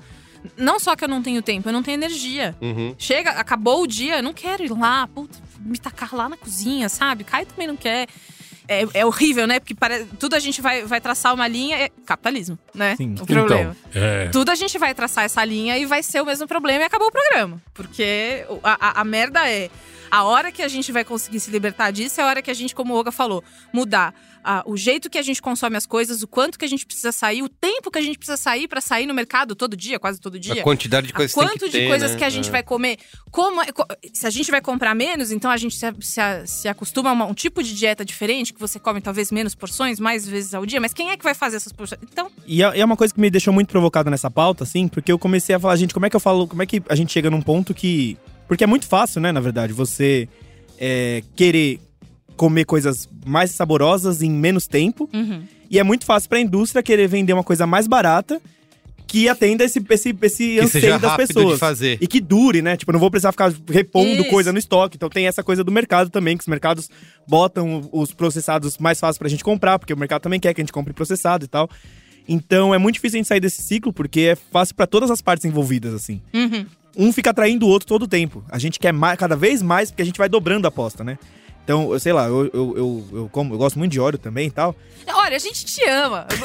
Não é, na- que- não é Isso. pessoal. Ah, não, é é pessoal. nada, a Eu gente amo, não eu se quero Não, mas quatro eu agora, acho que é um pouco pacote. dessa relação de novo, né? Que eu volto no ponto por que, que o Mac picanha sem picanha pegou a galera. Que é isso, é, o- é o quanto que a gente tá de acordo aqui, né? O quanto que a gente combina do que, que eu vou aceitar ou não. Eu sei que Oreo não tem os ingredientes, não é a vovozinha Oreo que faz o Oreo, né? Tá A dentro dona Edith Óleo, né? Exato, não é. É todo um lance. E tudo bem, eu compro e como assim mesmo. Eu sei que o que eu tô comendo ali é uma indulgência, né? Mas é isso, o acordo tá feito, né? Mas Você sabe não que eu precisa. lembrei até, que tem muito a ver com a pauta? Lembrei, de- até eu dei um, cu- um Google, porque eu não lembrava exatamente quem escreveu. Tinha um texto que viralizou um tempo atrás, que era como a Nestlé se apropriou das receitas brasileiras ou de como viramos o país do leite Do condensado. leite condensado. Foi o trigo também fez. Que foi, é, do Jair Trigo mesmo. Então procurem lá e leiam o texto. Que pra mim ele mostra, ele mostra muito isso, né? Foi uma solução da, da indústria que, tipo, não sabia o que fazer com leite condensado, porque era pra crianças. Aquela bomba de É açúcar pra era pra engordar o criança. bebê. Em, em estado de amamentação, assim. Isso. Tipo, Justamente. Então, assim, já era um crime, E mas. olha a culpa feminina de novo. Seu leite materno é fraco. Não, farinha láctea. não sei se- Precisa Tem que engrossar, né? isso aí. É isso. Justamente. E assim, entendo, na época que a gente entendia de saúde também, não acho que era tipo só um plano maquiavélico da indústria. Na Eu época a acho gente que também tinha- achava que fumar fazia bem pra garganta. Não, Então, mas- justamente, eu acho que às vezes tem. Não acho que todo Isso que mundo a da indústria alimentar é essa vilão. história do bolo, é isso. É como que eu atendo uma sociedade cada vez com mais pressa, né? Menos tempo de fazer coisas. Puta, tem um bolo aqui que você mistura leite e bota no forno, pronto, sai um, sai É, um é bolo. o que eu, que eu acho um Esse você pouco falou, não é diferente, uma só é isso, assim, o quanto evoluiu a medicina, o quanto evoluiu ou, tipo, a ação desses alimentos na nossa célula até, até em DNA. Então, naquela época, não tinha esse conhecimento. E aí, o que eu acho mais louco é como muda as tradições. Então, assim, cara, era uma receita que demorava mais, porque tinha que usar não sei quantos ovos, bater. E aí, assim, mas era um tempo que as pessoas tinham tempo. Não tinha nem celular. Tipo, as pessoas tinham tempo, elas podiam ficar lá batendo ovo. Era Não existia Preenche- Netflix, né? Preencha seu dia com alguma coisa. Vai bater um ovo, Pelo mulher, sei amor de lá. Deus, bate um ovo. né? Então, assim, era um outro tempo das coisas, assim. E aí você fala, cara, a gente não percebe o quanto vai mudando a nossa cultura, os nossos hábitos. Então eu fico imaginando. Quando, quando teve aquele dia que travou o WhatsApp, tinha gente que não conseguia trabalhar. Quer dizer, se acabar o iFood, vai ter gente que não come. Você não consegue Tipo, comer. você perdeu a habilidade de Uhum. conseguir produzir um alimento minimamente pra você, porque o produzir alimento é ligar pro maluco, pro motoboy, ir num lugar te trazer comida, né? Então, ao mesmo tempo, eu fico pensando se não tem que mudar a nossa, a nossa mentalidade pra gente ser, voltar a ser minimamente independente, sabe? Tipo, e eu acho que isso é meio difícil, porque a gente só começa a buscar isso quando a gente tem algum problema de saúde, obviamente. Então, mas, Olga, aí a mentalidade não, tanto não muda que a gente começa a cair cada vez mais nessas armadilhas de, des- da indústria alimentícia, transformando ingredientes que estão aí há muito tempo ou, ou, ou mudando de nome ou criando alternativas que pareçam mais desejáveis e a gente acaba caindo, que é você muda o ingrediente, aí você pode falar que aquilo ali é natural, sem conservantes e sem corantes. Quando na verdade não, eles só mudaram um, um tipo de processo que não cai mais numa regulamentação ou, ou nada, mas ele Não, já eu vira até natural. acredito que tem mudança. Por exemplo, eu tô com. tô tendo problema com glúten agora. Então, Eu amei. Agora, mi- minha nova invenção é essa. no- no- na pandemia, foi um presentinho da pandemia. Presentinho da Nossa. pandemia. E aí. Ou da idade também, E né? assim? Vamos eu vejo que, aqui tem, tamo- tem marcas responsáveis, tem gente que realmente Não, lógico, consegue não- produzir coisas legais que eu falo assim, cara, que eu, que eu falo que é uma questão de mentalidade é, gente, desculpa, você comer a massa, se eu fizer um teste cego da massa renata de macarrão com glúten e sem glúten, você não vai saber qual que é. Desculpa, você não vai saber que porra é com glúten ou sem glúten. Então, caralho, por que já não deixa o sem glúten o normal? Sabe, tem coisas que eu não entendo, que eu falo assim, cara, tipo, podia ser um, Porque deve ser um processo mais caro de fazer então, também, né? mas só é caro em escala. Se for sempre sem É. glúten, na escala já vai se É. pagar. É, o problema dessa coisa também é, é gerar sensibilidade em quem não tem. Se você para de comer uma coisa por muito tempo, você pode criar uma sensibilidade a glúten, por exemplo. Tem um lance desse. Tem um, um negócio Como que dizer, eu... tipo um desmamamento do glúten? Não, é, tanto que tipo pra assim, o contrário também é verdade, né? Que você ser alérgico a glúten tem aquele processo de você ir aos poucos é, é, comendo, ou a, resistência. É, você cria alérgico. resistência. Se você não Isso. come nunca, tipo, uma pira de dieta. Não vou mais comer glúten, glúten faz mal, glúten mata a celíaco. família. Você é, é, abaixa a tua, a, a tua tolerância a glúten, por exemplo, e você pode, de É fato, tipo consumir um veneno aos poucos, um documento né? de agora eu sou celíaco porque eu quis, sabe? É, tem um, um lance que eu, que eu vi outro dia, é um desses pães industrializados de forma, eu não, não sei de que marca que era, Pullman, Vicky Bold, sei lá, todas essas aí, que era lá, pão saído do forno, né, natural. Ah, é o. Pode falar o nome? Fala, É o artesano. Artesano, então, esse pão né, saiu do forno, feito Bom pelo, demais. Pelo senhor artesão do pão. A Cara, Bia quer acreditar, né? isso. A Bia pega a embalagem e Ai, fala. mas eu. É isso. Vai, É obrigada, que- nono. Nono, Eu nono, exatamente, Vai, nono. Que Ela, delícia. ela compra, ela vê até o forno de lenha. também. Tudo já, o, o mercado fica sépia. Ela pega, fica num tom de sépia, Eu assim, ó. O nono com a boina, né? O nono com a Só por boininha. acaso chega- é igualzinho o comercial da TV, É. mas é por Mas é, acaso. mas é coisa da minha Ela imaginação. pega as madeiras e bota a É lenha. isso. Eu chego no mercado e falo, tchau. É, ele pá, né? E ainda Eu tem um pá, né? artesano, sabor, man- sabor pão na chapa. Então, então é exatamente, tem isso aí. Que é o famoso pão. da fumaça, né? Isso, pão na chapa. Eu comprei um Sabor dia esse é bagulho. manteiga, porque a na embalagem, né? Já é aquela embalagem diferente, natural, no forno, no, no, veio todo esse negócio. Cara, eu, eu comprei, comi o pão, falei, ah, tá bom, ok, não vi nenhuma de grande diferença. Não mas... viu nem o nono na tua frente. Não vi nem o nono. Mas sabe o que eu fiquei impressionado? O cheiro daquele negócio, cara. Aquilo ali deve passar por um processo químico pra ficar aquele Ah, cheiro de. cheiro de caseirinho. Cheiro, né? é, um cheiro de caseiro. E ficou dias aquele negócio. Fala, de onde tá vindo esse cheiro? Aí você via do, do saco do pão. Falei, caramba, não, não, não é possível. Me- aí aquela visão natural do negócio se dissipou da minha mente, porque, falando, isso aqui é mergulhado no Nature Seal lá. A na- gente na- nunca mais vai se recuperar Nunca, desse nunca negócio, mais. né? Isso é mergulhado num bagulho pra fazer parecer ser que é, que é assim. Aí eu já me. Mas é isso, assim. Eu entendo quando eu comprei o pão, que não era o mais natural do mundo, mas. Aí que é o problema, né? Porque pro bagulho parecer tão natural e feito na hora, ele acaba às vezes sendo mais processado do que o, o normal lá, o do dia a dia, né? E, e é isso, tem essa. É um, meio que um jogo, assim. Quanto mais você faz parecer natural, não é natural. Quanto mais ele tem uma data de validade estendida, ele não. ele é mais processado, né? Não, e, e tem uma coisa também que eu acho muito significativa, que é a gente comprar um lanche mais caro ou um pão mais caro, que é o pão na chapa do nono e tal, é, é principalmente uma questão de status, mas também tem uma- um componente psicológico que é muito forte, né? Porque a gente acha que não, é, mas a gente é chamado pra natureza o tempo inteiro. Sim, assim, porque a sim. gente precisa disso, a gente tá Uhum. completamente fora disso. Uhum. Então a gente abre aquele, aque- A gente quer aquele cheiro, a gente quer abrir o- o- a, a embalagem, sentir Perfeito. aquilo, você fechar os olhos. Não, não é à toa quando a gente fala, ah, vai pro seu lugar calmo, seu lugar calmo é sempre uma natureza aberta, assim, uma Isso, massa. Imagina um Você vai pra lá, você vai odiar, vai ser horrível, assim, não vá pro seu lugar feliz. Isso, é, Ele vai ficar bem para feliz rapidinho. tem que acabar, não sei Isso. qual. É. Mas.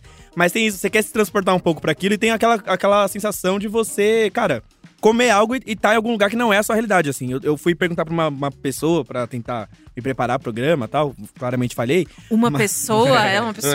É, uma pessoa da sala. Caralho! E, e aí a pessoa falou, "Pô, cara, naquele momento, assim, se você não teve essa grande. é, é, esse grande pensamento das letras da matriz, cai, da matrix caindo assim na sua frente, se você só foi lá no shopping e falou, putz, tô com fome. E aí você come Mac picanha, naquele momento você morde e é picanha. Sim, Entendeu? total. e aí você tem aquele microsegundo de realização que você fala, cara, bacana, hoje valeu, pode encerrar. Então, tem uma coisa de realização pessoal também, e que é isso, é o que você falou, pra chegar nesse lugar é muito mais perverso, né? Do que você fazer uma coisa normal, assim. Isso, total. Porque assim, sei lá, você vai comprar um miojo. Você sabe que o pozinho que vem dentro do miojo, né? O, o sabor, sei lá. Galinha caipira suave. Isso! Suave é foda. Caldo né? de feijão suave. Por que, que é suave? Sua- Então, tomatinho suave. Você é. sabe, né? Você, cara, tudo bem, gente. Me engana que eu gosto. Eu quero só o que, como o McDonald's falou, o brasileiro está acostumado Eu, a comp- cara, comprar ódio, coisas sério. que não pareçam. Você sabe, mas quando tenta passar por. e- É aí que eu acho que, que mora mais esse perigo. E, e uma das coisas que eu tento fazer muito é ler rótulo, né? Só que assim, esse negócio avança e muda tanto que você acaba ficando pra trás se você não tá sempre se atualizando. O bagulho do extrato de alecrim.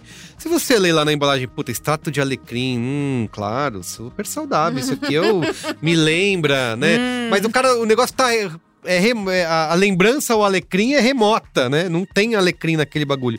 Então, mesmo que a gente faça esse processo de ficar sempre lendo o rótulo, é, ainda a gente pode ser induzido ao erro. Como nesses casos, é uma coisa que vocês costumam fazer, tipo, pegar o rótulo, tentar entender o que tá escrito ali, vocês Cara, caem eu, eu é que é? tive que aprender, volto a dizer, minha consciência veio quando a saúde bateu, né? Uhum. O gênio, o gênio tinha um hábito. 20 anos, né? Um jovem. Lógico, um jovem. lógico. O Schoffen não tomava refrigerante, né? Aí vem o lulismo, aí vem a gravação de disco do Projeto Manada. ia gravar no Munhoz, trabalhava o dia inteiro na indústria vital aí na, na Abril, ia gravar o disco de madrugada. Munhoz só cobrava da gente uma coca 2 litros. Uhum. Não tomava refrigerante, de repente virei um viciado, tomando de madrugada, gravando um Caramba. rap, Nossa. tomando Coca-Cola.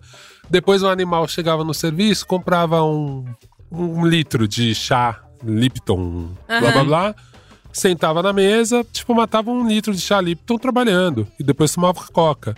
Aí eu comecei a ler sobre o sódio quando eu tive a primeira pedra no rim. Caramba! Ah, é isso aí. Aí você começa a falar, cara, e aí você começa a entender. Quando você entra no lance do sódio, é muito louco, porque tudo que tem açúcar na indústria tem sódio pra ressaltar o sabor do açúcar. Isso. Então você bota um sal pra dar aquele pan.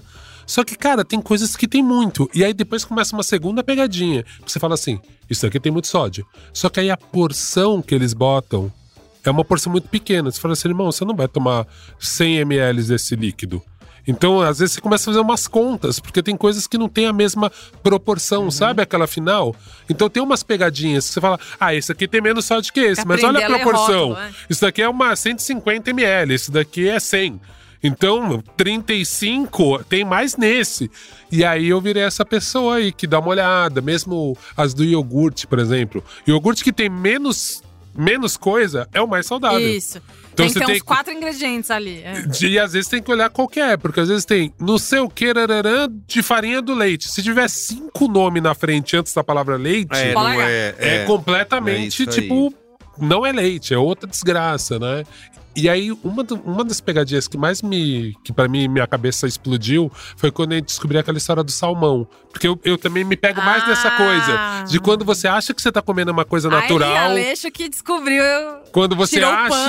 Quando você acha que tá comendo alguma coisa orgânica, e eu me lembro da, da- de ler antes da Aine falando, mano, você, tipo, no Brasil a gente não come salmão, tá? A gente come uma parada feita no Chile, que eles vão lá, dão um monte de comida, desde frango, um monte de desgraça pro um peixe. E assim, esse é o salmão aí que você tá achando que você tá comendo uma coisa muito saudável, cara. Salmão Com- das águas frias e profundas, tá aí. Né? Tipo, no Brasil é muito raro vir um salmão mesmo, porque, enfim, é difícil você trazer o peixe gelado. É a história do Iago. Pelo, pelo preço que você tá pagando a É bandejinha isso, Da de 35 picanha. conto, você vai Isso comer um ser PF de salmão? Ô, É. meu amigo. né? Isso não pode ser tipo, salmão, e-? Mas é muito louco mesmo, porque eu só fico pensando muito nessa questão do status de tipo, cara, eu- hoje eu acertei, né? Uhum. E aí, quando, e aí, quando digo muito nesse, nesse caminho, do tipo, eu aceitei no orgânico. Como é forte essa palavra do orgânico. Tanto que na pauta, na pauta tem um exemplo que fizeram um teste cego de vários iogurtes, todos eram orgânicos, e aí eles falaram: ó, esse é orgânico, esse não é. No orgânico, as pessoas tinham sensações, era o mesmo iogurte. Sensações da natureza. Quatro iogurtes. Aí você toma o orgânico e fala: Nossa, eu acho bem mais forte, muito mais. Mais puro. mais puro, sabor, a textura. E é tipo assim, cara, é o mesmo. né? Então, é um pra- corpo sabor maracujá. Que é um grande case, já que a gente tá brand dropper hoje, A tá gente falando tá o nome das marcas. ponte. Pode vir. É. O, o case de quando chegou o Active. Anun- que eles, eles anuncie se pra limpar anunciaram sua como- barra É aqui com a isso. gente. É. Vem, vem aqui que a gente... Não, mentira. a gente Vem- não, a gente vem não vende pedir nossa a- opinião, viu? Até porque a opinião é minha. Então, um amigo já me comprou já. Então, o negócio é por aí. Mas foi o caso da Activia, né? A Activia surgiu como um grande negócio, porque eles chamaram todas as atrizes da Globo pra fazer a propaganda da Activia. E a propaganda era, se você não for lá no banheiro fazer o que você tem que fazer... A gente devolve seu dinheiro, e aí o Gregório do Vivier brinca muito com isso no programa dele lá do, do Greg Sobre News. publicidade. Sobre publicidade, não sobre o Ciro Gomes. É, falando, Embora, cara, como é que você programa. prova, né? Tipo, que eu não, não fui no banheiro durante duas semanas tomando esse negócio. E aí tinha várias cláusulas, enfim. No fim das contas é, é o storytelling mesmo, né? No fim das contas é estilo de vida. Tipo, porque tem essa coisa do refrigerante light, por exemplo. Que você vai lá, você vai numa churrascaria. E aí você senta o pau no, no- na alcatra, na picanha fake, verdadeira, tudo que vier. E aí você pede aquele refrigerantezinho light, assim, que é aquela, Coquinha aquele zero, por alívio. favor. É, você, é exato. A, a, a H2O que o pessoal. Gente, por muitos anos a, a galera acreditou Puta que era que água. E assim, Não é, tem que tá a gente escrito, sabia né? que não tinha como ser A água. da H2O. E assim, a gente simplesmente Nossa, pegou uma sensação de água, sabendo que não era água, continuou pedindo, porque tinha uma aquela. com limão, como é como é que isso refrescante. pode dar errado? É isso, entendeu? Tem aquela coisa de, de, assim, você vai se sentir essa pessoa por um momento, assim. E aí o que vai, o que vai acontecer é fogo. E aí o que eu fico muito louco é. Beleza, a gente sabe por que, que as, as marcas estão fazendo isso, estão colocando rótulos mais bonitos, embalagem, prometendo isso, aquilo, aquilo outro. E aí é, é o- é o grande incômodo do Merigo, né? Porque assim, pra você me falar tudo isso, o que, que você tá escondendo? O que, que tem aí nesse negócio de É, verdade? é, é. Porque é isso, assim, fico pensando, tipo, ah, não, o, o McDonald's falou que o, o lanche vai voltar, o Mac Picanha, com outro nome. Mas que nome que você vai dar? Mac glutamato monossódico? Tipo, não tem como, né? Não tem como você vender isso. E aí, por isso que a gente tá acostumado a, a- a comer comida em cluster, né? Tipo, ah, hoje eu quero um italiano, vou comer uma lasanha congelada. Isso. Porque, assim... La mama, congelada, né? A nona veio, congelou pra mim. Aquele, aquele Voltou. tweet lá que alguém separou um dos melhores tweets, que era. É, lá, Al- alguém não, nosso ouvinte, Igor Fremo. Igor Fremo Um mandou. abraço, Igor Um Fremo. Mandou aquele tweet, como que é alguém lá? Lasanha, sadia, lote Meus 4.353. cumprimentos ao chefe. Meus Sou eu cumprimentos. todos os dias. Todos os Bom dias. demais. cumprimentos ao chefe. Até porque eu sou a pessoa que come. Eu tava até meio constrangido de vir gravar esse programa, porque eu sou a pessoa mais junk food da história da América do Sul. eu fiz essa pauta literalmente comendo aqueles salamitos da sadia, sabe? Que eles compram na boca do caixa. Não, o salamitos, ele Aquela, você é... precisa comer alguma coisa salgada. Aquilo ali é sabor salgado, assim. É só salgado. Esse Então- aí é plutônio É, o salamitos, frito. ele é quando você tá se sentindo com a pressão baixa. É Gente, isso. aqui dá um salamitos pra ela. Você volta a vida, assim, né? Mas é... Enfim, tem que acabar o capitalismo. Essa, essa é a história. É, eu, eu matei a Acabou. pauta no começo já, né? Você, Fiz- Ana mandei, Freitou. mandei o Ana Freitas Meteu ali. Ana Freitas. Não, mas é muito louco, né? Esse efeito placebo. né? De tipo, de umas coisas que você sabe que, tipo, cara, tô achando que tá fazendo bem, meio foda-se, Bem vai fazer. Que eu, acho, que eu acho meio complicado, assim, que a gente faz muito. E eu acho também que a gente. Seria muito difícil agora a gente ter uma conversa muito honesta, mas tinha que começar na escola, cara. E eu acho que isso Tinha. que é foda. Quando a gente para pra pensar no que que tá virando merenda de, de criança tal, você fala, cara, assim, a gente que tá adulto, a gente já tá perdido, Cara, já tá Estados tudo Unidos viciado em que açúcar. ketchup eles consideravam tomate, né? Tipo, é um vegetal. Pizza, ketchup. co- como é que era aquela história que no final das contas, 9 fora vezes 3, É. baixa 10, vem 9, pizza é um vegetal. É Isso, isso. exatamente. E aí passa no congresso uh, estadunidense, todo mundo se choca. Tem um. E, e- ai, mano, eu tenho a melhor história, eu esqueci. Falando de Estados Unidos. Meu amigo, Belu, Vai ser bom, hein? vai ser Agora bom, segura, vai ser bom. segura. Por falar em Estados Unidos. Meu amigo Belu. Beijo, Belu. Ele trouxe dos Estados Unidos. Ele foi casar a mãe dele lá. Uhum. E aí ele trouxe dos Estados Unidos um sacão de mini Hershey's. E aí trouxe pra galera, né? Pôs ali no escritório, todo mundo foi comendo. E aí eu leio assim: ah, é, olhe, olhe atrás da embalagem para uma receita Hershey's. Aí eu falei: ah, isso vai ser bom demais. E não me decepcionei. Segura. Virei e tava escrito ali: Cupcakes Hershey's. Passo 1, um, compre um cupcake. Pa- não estou zoando. Não estou zoando. Passo 2, coloque um quadradinho de Hershey's Minis e esquente no seu micro-ondas ou forno elétrico por não sei quantos segundos. Passo 3, enjoy. Enjoy. Cara, Receita a receita nona. do bolo é compre o bolo. E eu falei, é claro que é compre o bolo, né? Faz com menos é, cultura nutricional, é, é, gastronômica da história, né? É, de fazer. Tem uma, a gente tá falando bastante de ingredientes, mas tem uma, um outro aspecto da comida fake que é a historinha, o storytelling, né? Que a gente também pode considerar menos nociva é, pro, no cômpito geral aqui da, da discussão, que é. A gente falou na época, né? A polêmica do sorvete de leto, não sei se vocês lembram, Lembro. que Ah, que feito pelo disso. nono, né? De leto, que com- pegou neve. Pegaram os caras na calça curta. Isso, e não tinha porra de vovô nenhum, era só um publicitário que inventou. Não Tá, tinha ninguém Não, aquela não data com mais 60 avô, anos. Não tinha entendeu? irmão, que eram os irmãos, nada. não sei de onde, não, Não tinha irmão, ninguém nada, não gostava de ninguém ali, só Tava tinha no sorvete. coração e na mente da dupla de criação. Isso, isso. Eles existiam. Isso. Existe De um metaverso que eles estão lá. É isso, tem essa parte, teve o. Sumiu esse sorvete, né? Nunca mais É mesmo, né? Menina, a Pessoal última da vez que eu então, tomei, a última vez que eu tomei foi na CCXP 2018. Ah, É, então tem tinha uns ali. Tinha o suco do bem, né? Eu tenho ainda, Sim. que foram descobrir que era o mesmo via, no mesmo caminhão da Cutrale o, o lá. suco, o suco do bem, confesso que o suco do bem tem uma parada que é foda. Que é o Que aí eu volto a dizer, o poder do design.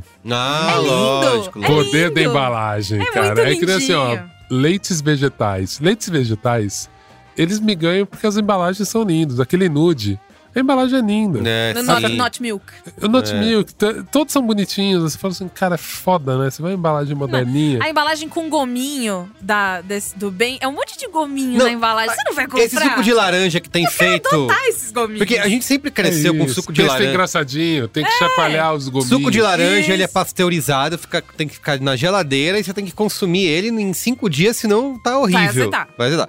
Agora tem esses sucos de laranja que não precisa mais ser Refrigerado. refrigerado. Cara, eu, eu olhei. Mas aí é suco ou é néctar? Ah, sei lá, diz que é integral, diz que é um. E são as pegadinhas, né? É. E o néctar é água, açúcar É. e um pedacinho de um pacotinho de tangue de tangue de laranja. Uhum. que a gente chacoalhou ali porque a gente é brother seu. Não vai te deixar Por tomar isso que a gente pede pra você açúcar. chacoalhar depois de novo. Se você puder chacoalhar aí, tudo bem. Se não Agite quiser. bem. É, a gente E de vê. novo, esses Bastante. sucos, eles são, assim, saborosíssimos, são tastes, né? Você toma, é uma bomba de sabor É, ele, que você... é, ele é azedinho, ele é Você começa a Inclusive, ouvir o Steve Wonder, de assim, tangue, cantar. né? É. De tangue do- do- É. desse, desse sabor, porque você, a papila gustativa faz, né? E aí você- a pupila cresce, é uma loucura. Que foi uma experiência que eu tive quando criança, assim, que eu comia muito é, babalu de melão. Nossa. E aí, Nossa, ele é senhora. Um verde, dia, radioativo. minha mãe chegou com melão em casa. Eu falei, cara, é hoje. Nossa, que eu vou beber água da Nossa, fonte. E aí, é cara, e até puta- hoje, assim, não me traga uma, não me traga uma mão, não vai ter conversa comigo, Melão. não uma mão. Melão também. Uma mão- Nem Mamão mamão também não. Nenhum dos dois. Frutas em geral. Que é isso, né? Tipo, a gente. em geral. Mentira. Gosto de algumas. Frutas em Trato como se fosse gente. Mas é, mas é uma coisa, né? Tipo, a gente Sou acaba, amigo de algumas. Tem até amigos que são frutas. a Mas gente acaba se acostumando tanto a comer coisas com sabor, com aroma. que aroma de morango é esse que tem nas coisas que tem aroma de morango? Amigo, você me Nada lembrou cheira morango. Uma. Verdade, E aí as crianças estão rejeitando hoje. Tipo, elas não, elas não querem comer as coisas que são aquilo, que sabe? não são um soco de sabor. Você me lembrou de uma história que tava no fundo do meu cérebro, que é a minha mãe, é, às vezes, comprava sucrilhos. E aí, é, sucrilhos é contado, nós somos três irmãos, né? Meu irmão, a maior formiguinha na época da adolescência, meu irmão comia caixas de donut do Walmart, assim, de maneira Nossa inenarrável. Senhora. Cara, não, E aí- peraí, desculpa, des- não queria te interromper. Você falou de Walmart, mas a primeira vez que eu viajei no SXSW, né, é, States, a gente foi num supermercado, porque queria comprar umas coisinhas pra deixar num hotel, né? É, mas e- lá é Walmart. É, Walmart, e economizar. Cara, a gente viu no, no negócio de congelar, é, congelado, tinha aqueles hambúrguer congelado, tipo Hot Pocket, sabe Uhum, essas coisas? Cara, custava, tipo, 19 cents. Eu falei, não, não é possível, É, não é- existe isso não, é lá, lá é agressivo. isso. Exato, Como que Isso, é- isso não é possível que isso seja comida. um hambúrguer, desculpa, é um, Imagina. é um sofá congelado, só pode ser. Congelado. E aí, minha mãe, nossa, eu- cara, que memória. Eu vou contar isso pra minha mãe depois, vou mandar um áudio pra ela. É uma, era uma canequinha branca, bem pequenininha, que ela punha aí de plástico, porque eu era desastrada, sigo sendo, né? Enfim.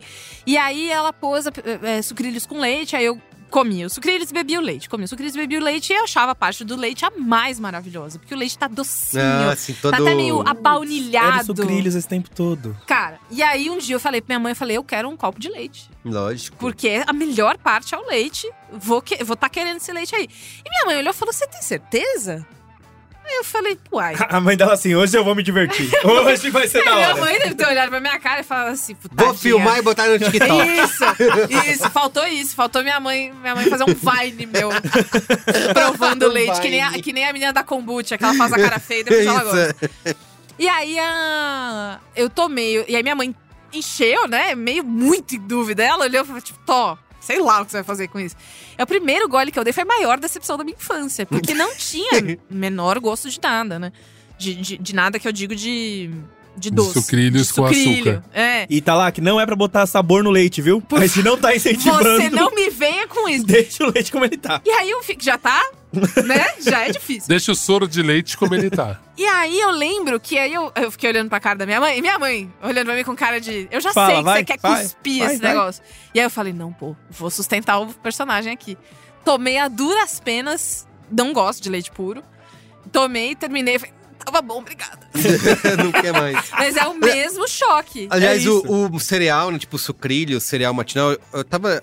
Um desses livros famosos de comida, que é, acho que é aquele sal, açúcar e gordura, né? É. Alguma coisa assim? É. Sal, sal, acidez e calor. Não, isso aí é série da Netflix. É, eu tenho um livro Sal, Açúcar É, e Gordura, que é Não, o. mas a série da Netflix é baseada num livro. Mas não é esse. Esse, Então tá aí, bom, esse tá da bom, tá Netflix é coisa legal. É ai, legal, é, é. é, Entendi, esse, entendi. esse não. Você tá Esse- falando de um que. Esse é pra chorar. que Esse é pra chorar, é. denuncia. Esse você morre no final. denuncia, Ah, é. Uma das Tá, tá coisas bom. que eu lembro muito desse livro, ele fala de como a indústria taca sal e açúcar nas coisas, né? E ele fala da, do- da questão do cereal matinal, que é vendido como um negócio saudável. Tá na, no- Energia pro seu filho jogar bola. Energia, exatamente. Tá, na, tá nas- no- na sessão de matinais. E aí o cara fala, isso nunca deveria estar na sessão de matinais de um, de um supermercado, porque isso deveria estar na sessão de sobremesa. Então, nesse livro, é, o Sal, Açúcar e Gordura, já foi até um coia boa aqui do Léo Gianetti há muito tempo, o Braincast, sei lá, 12. um livro do Michael Moss, que ele fala como a indústria alimentícia nos fisgou, publicado aqui no Brasil pela Intrínseca. Ele fala disso, né, da- dos cereais matinais não serem não, não poderia estar numa prateleira de matinal como algo saudável para o seu café da manhã.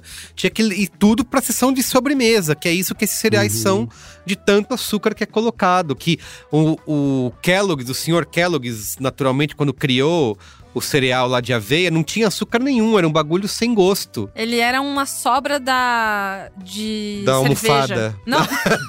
é, é, é a só- é o milho que sobrava de fazer cerveja e ficava lá. E E aí, aí, um- os caras falaram, pô, bora vender isso aí, tá com açuquinha aí. né, então, pois é, e virou, virou um negócio. É. Então, esse tipo de coisa, né, que a gente vai sendo levado a acreditar. O, o Iago lembrou do Activia. Uma coisa que a gente tá em todo o ingrediente, tá em Iago é a tudo. única pessoa que lembra do Activia, né, É. no, no Brasil Não, é agora. importante. porque- Muito minha cara, né? O ingre- É eu um que sou uma madame de 40 anos. Ó, Você que é uma. Ingredi- senhora. dois ingredientes que ficaram onipresentes na, no Brasil, na culinária brasileira, que é o leitinho, né?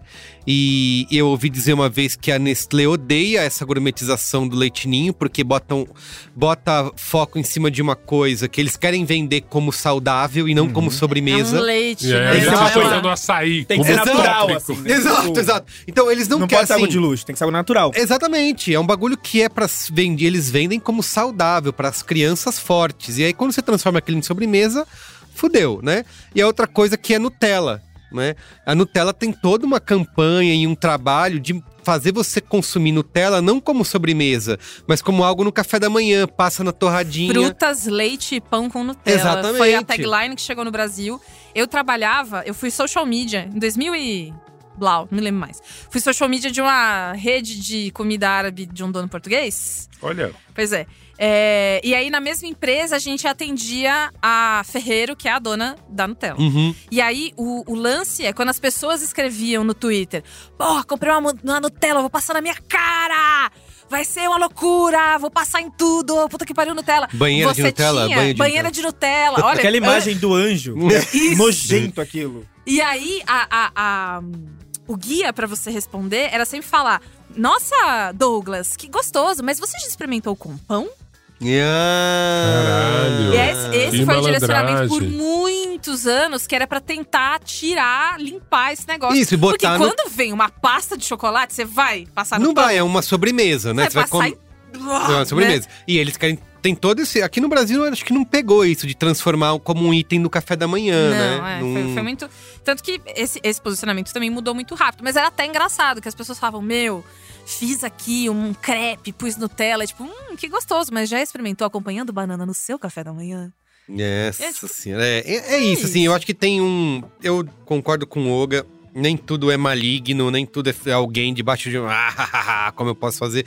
Malvadando malvadez. Exatamente, eu acho que é um processo de tentar atender demandas da sociedade que tá com pressa, correndo, não tem tempo de cozinhar, de fazer as coisas, então vamos fazer é, porções grandes que durem bastante tempo e que sejam rápidas de preparar, ou atender, como o Iago falou, esse lance do emocional, né?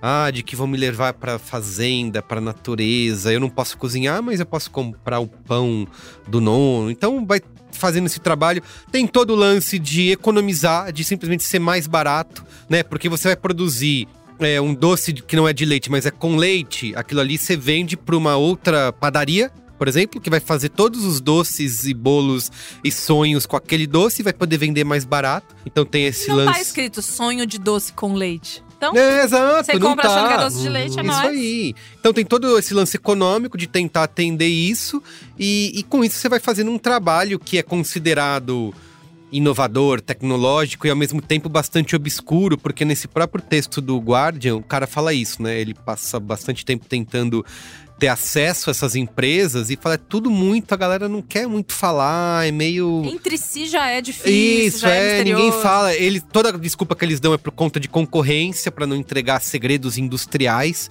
pra não ser copiado. Mas é isso, assim, não, melhor você não saber como a salsicha é feita, senão você não come, né? Então deixa pra lá. É, enfim, é isso. é, Vamos pro nosso momento Saiba Mais? Eu acho que antes a gente pode terminar numa nota mais. Superior? Mais pra cima, pra, dar uma, uma, Um up! uma amarração pro programa. Uhum. Que eu tava, enfim, vindo pra Iago cá. vai estar sempre aqui agora, porque Amigo, ele é a não, pessoa. ele, ele vai. Ele... Amarração pro programa Cara, aqui, é aqui. isso, né? Se eu não, fizer, se, eu- se eu não entregar isso, o que, que eu sou, né? Eu já achei Quando? até esquisito isso. É, exato, eu falei, calma Não, aí, a gente, vim vai, aqui- a gente vai concluir. Eu vou. Eu Não tô, é assim eu tô implodindo o Braincast por dentro. Tá.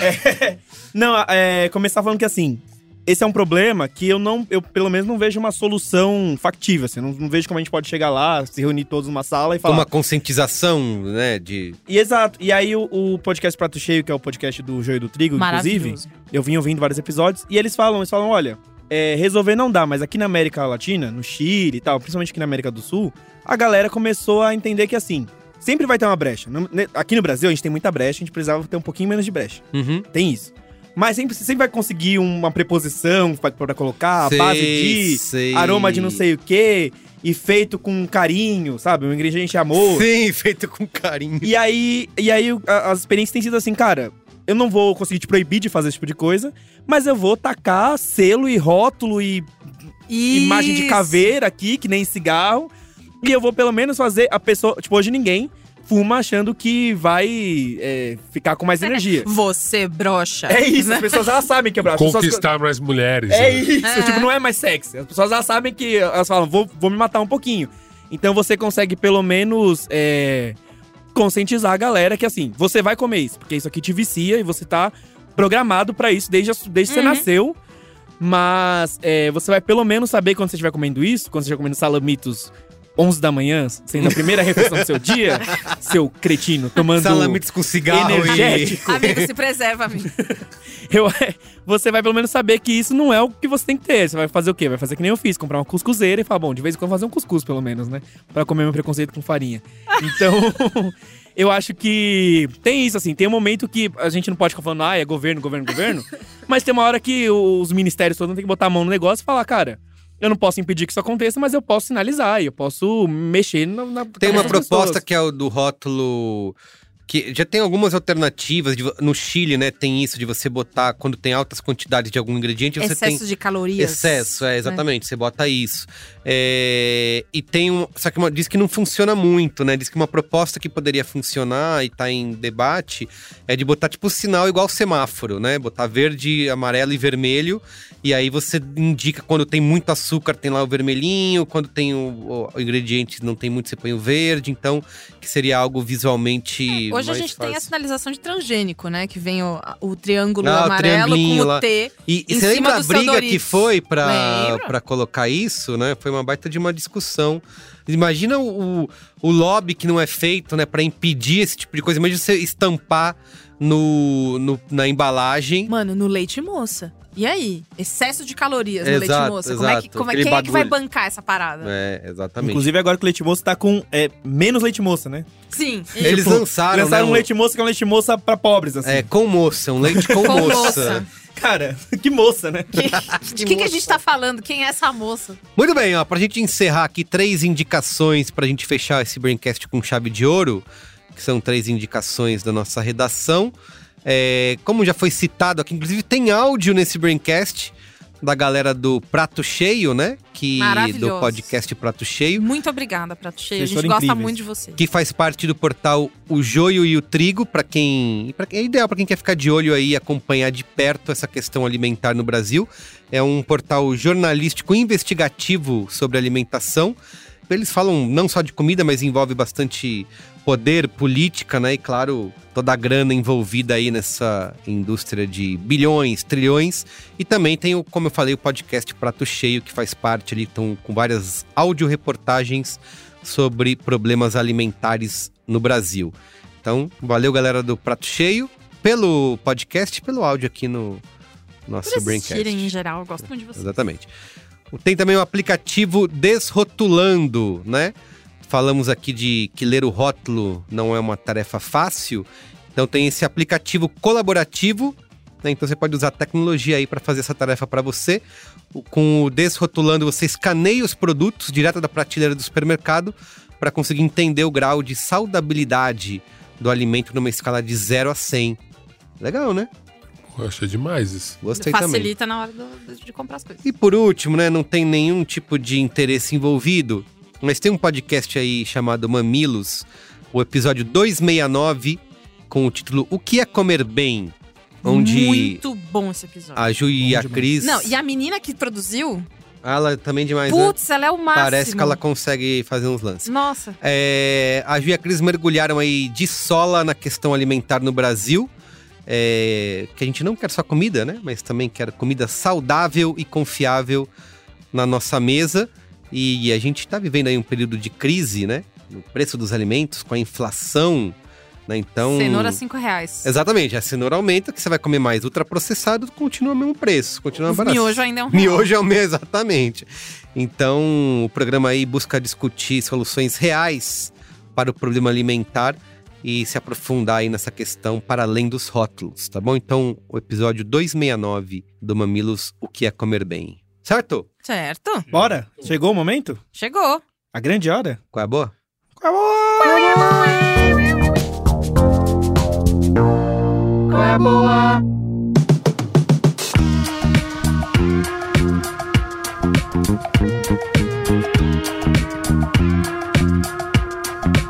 Muito bem.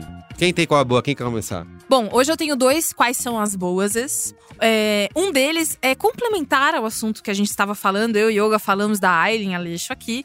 E ela tem o portal Vice Food. É, Que Antes- susto. Tem um trocadalho do Caribe. Cara, Um isso é trocadalho do incrível. Caribe. Isso é. Susto você que você vai pensou ver. nisso, um beijo pra Ah. você, na bochecha. Cara, é, susto você vai tomar quando você descobrir as coisas que a Aileen fala. A Aileen é uma jornalista muito é, é, conceituada, gastronômica. Ela apresenta o Top Chef. Ela faz mil coisas. Entre elas, a maior delas é o portal Vice Food, né? Que antes era gastrono... Gastrolândia, Gastrolândia, que era maravilhoso. Gastrolândia, Gastrolândia. Melhores dicas de Exato. restaurantes. É, então. Que é, que é da onde eu acho que a maior parte da gente aqui conheceu ela. Que é onde que eu vou comer. Eu trabalhei com ela na Playboy na época da VIP. Chique, né? Eu sou velho, amiga.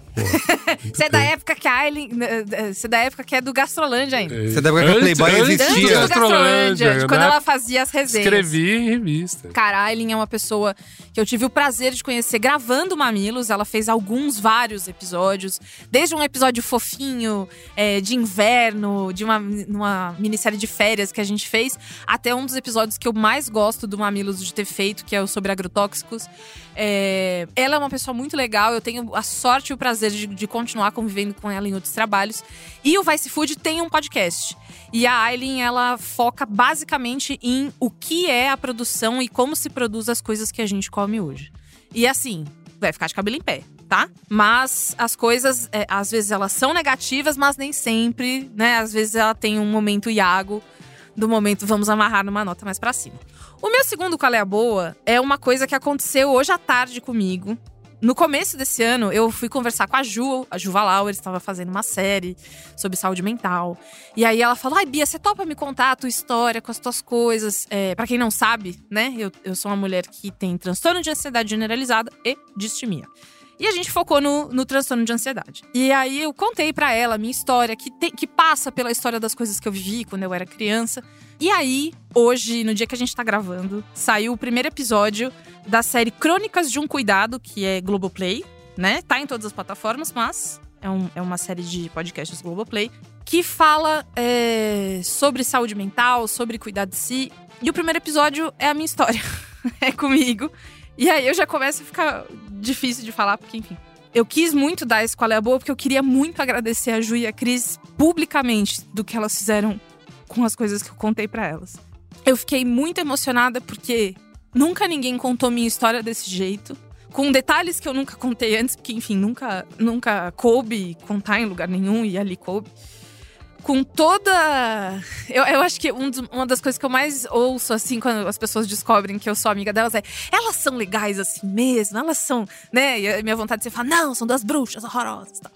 É, mas sim, elas são legais assim mesmo. E com o mesmo carinho que elas sempre foram minhas amigas, elas trataram minha história. E além de ser uma série que, puta, se é com elas é qualidade garantida, tem essa parte que muito me tocou. E aí, no final, quase estragando o final, mas não estragando muito, elas falam que. é, a Cris, né, que narra, que ela fala que o bom, o bom dessa história é que a Bia está em movimento. E nunca ninguém tinha falado isso pra mim. Nunca eu tinha escutado sobre a minha história que alguém estava feliz por eu ainda estar viva. E isso me deixou muito emocionada. É, eu fiquei muito feliz. Então, além de você ouvir esse episódio e os outros que vão sair do Crônicas de um Cuidado, procure aí no seu tocador de podcasts. Fica o meu qual é a boa de se você tem alguém na sua vida que você sabe que passou por coisas mil, coisas infinitas.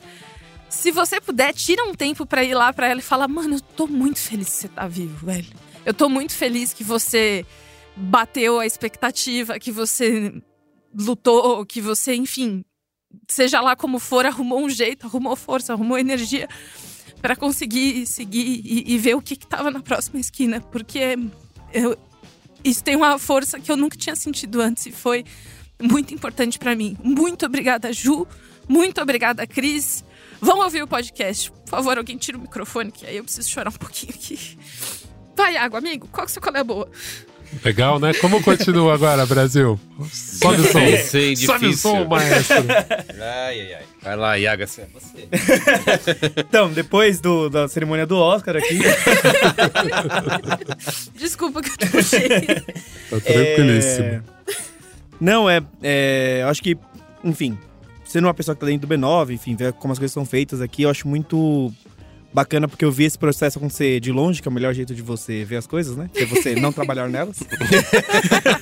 É o mais legal. É o mais legal. E aí eu acompanhei uma, uma, uma equipe que, enfim, a Bia trabalhou com a gente, mas são pessoas que não conhecem a Bia e que não. Eu tô infiltrado nos grupos ainda, viu, gente? Não me tirem.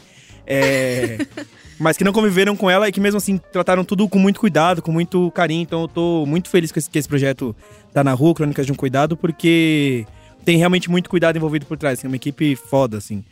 É, que eu adoro ver eles, elas em movimento. Elas, porque é uma equipe completamente de Minas. Tinha eu lá e agora. Foi expulso, Coisa- né? É, agora eu quero 100%. Ah, agora eu tô no clube dos cuecas, né? Exato, O feminismo exato. foi legalizado. É isso, gente. É a ditadura começou, tá? eu fui o Acabaram primeiro atingido. Cota, né? É. Você tava ali na cota, confortável. É, não tava reclamando, mas enfim. É, e aí, nessa, nessa história aí, é, a Bia falando muito de amizade também e tal, eu vou dar qual é a boa, quais são as boas nojentes, porque eu vou falar especificamente de amigos, mas é porque eu acho que é pertinente. A primeira coisa, não, não podia deixar de falar, é o projeto 20 mil léguas, que nasceu como podcast, mas agora tá virando milhões de tentáculos. É, minhas amigas Sofia Nestrovski e Leila Cartoon, que estudaram comigo na Letras e tal. E aí elas fizeram uma coisa que. Depois que elas. Aquela tipo de coisa que depois que fazem parece óbvia. Que elas falaram, cara, eu vou ler esses livros grandes da, da, da ciência, vou ler o Darwin, como se fosse um livro de literatura. Uhum. Então, em vez de ficar tentando entender a biologia, eu vou ficar me divertindo e, e descobrir que são pessoas divertidas e descobrir por que, que, por que fazer ciência, porque eram pessoas muito. Não tinham um método científico por trás, né? Então eles estavam ali, gostavam de minhocas, então ficavam vendo as minhocas crescendo e tal. E elas têm um cuidado, no, elas fizeram um podcast narrativo, agora virou um livro, de contar essa história de uma forma que seja atraente, não um imbecil, não um bobo, assim, não é infantil. É uma coisa pra você ouvir mesmo e, e uma companhia, pra caminhada tal. Você se sente muito ambientado, tem um trabalho de trilha, um trabalho de, de, de roteiro. Elas me, eu tive a alegria de ver alguns roteiros nascendo e conversar com elas, sabe? Trocar algumas coisas. É, de se interessar pelas coisas. Eu acho que a gente tá desaprendendo a se interessar pelas coisas e tá desaprendendo a passar pelas coisas sem ficar profundamente afetado por elas, né? Então, vou precisar sobre comida, então eu preciso morrer, porque, nossa, Isso. toda comida é horrível. Beleza, mas vamos entender mesmo, vamos botar a a mão na vive, coisa, né? senão a gente não vive. Então acho que é uma proposta boa de como a gente lida com ciência no momento que a anticiência tá tão exacerbada. Inclusive em quem defende a ciência, principalmente quem defende a ciência, inclusive. É, acho que é, é uma, uma experiência legal de se ler, é divertido, é gostoso, é quatro da tarde, assim. É, e falando em quatro da tarde, é o momento que tem, que dá um- na janela um vento vadio, que é o título do livro Reunindo as Crônicas de um Você Cronista. é um poeta. Cara, amor. Foi um gancho agora, hein? Foi incrível. Por isso que, por isso que o Merigo me contratou. Ele sabe, É, ele sabe. Merigo me buscou lá em São Mateus pra, pra fazer isso. Vento Vadio é o nome do livro que é, coleta as crônicas do Antônio Maria, que é um cronista que não passou muito pro cânone, enfim, perdeu pra, Antônio, pra turma toda, que eu já esqueci o nome. Eu falo Antônio Prata, mas Antônio Prata tá, tá ótimo hoje, viu? Tá vivo ainda. Mas que ele, enfim, era um cara dessa era de ouro do rádio, de festivais, de música. E é um cara que veio de Pernambuco pobre e, e via a mãe fazer doce no tacho antes do leite moço, assim.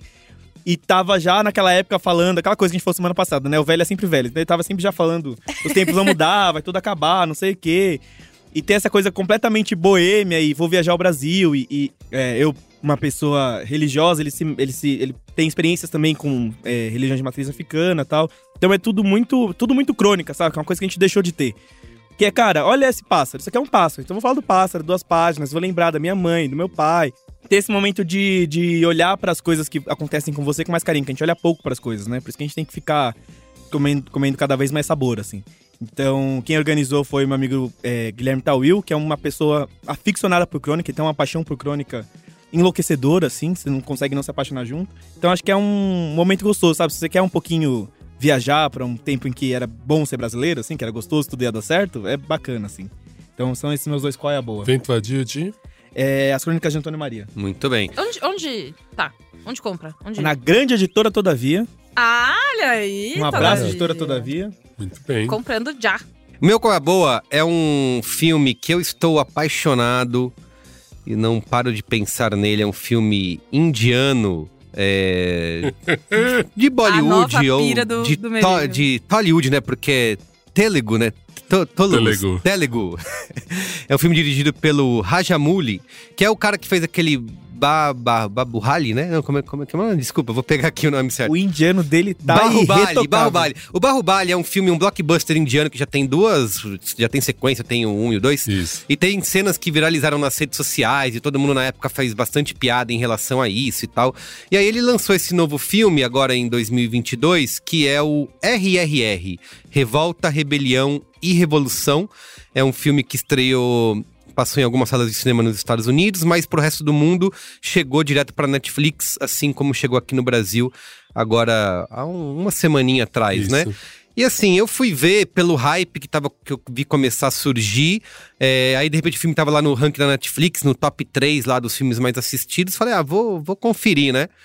Já esperando todos aqueles estereótipos que a gente sabe de, de filme indiano, de Bollywood, de danças e de exageros dramáticos e tudo mais. Cara, eu fiquei completamente absurdado pelo banquete insano de entretenimento e euforia que eu passei durante três horas, que na verdade pareceram, sei lá, 10 minutos. Olha aí, Isso. chora. Como é que era Mas- aquele filme de três horas que o pessoal reclamou na Netflix? É o do irlandês, O né? irlandês? Exatamente. chora O irlandês. indiano tá anos luz da frente. Exatamente, Aqui cara. É. Que coisa. Assim, eu fico triste que a gente gastou tanto a palavra épico durante esses últimos anos, porque agora acho que falta vocabulário pra definir um filme como esse, que tem tudo ali, né? Tem é um espetáculo de ação completamente insano, de você pensar como que se filma isso. Não tem nenhum filme da Marvel que sequer chegue perto do que o RRR faz. E eu falo, cara, como assim é isso? O cinema é isso, isso. Você não vê nos filmes que a gente que a galera lota pra ver aí os Doutor Estranho da vida, os Iron Man aí. É, tem um bromance novelesco maravilhoso, né? Que assim, e uma mistura de machismo com nacionalismo, mas sem vergonha de ser completamente sincero e de ser. Tem um homoerotismo ali sem remorso, né? Tem, inclusive tem um momento que se os dois personagens se beijassem, não, é isso aí, né? porque assim, a gente, obviamente, no ocidente, tá acostumado, né, com essas narrativas já cada vez mais presentes na LGBT, no cinema, nas séries, né?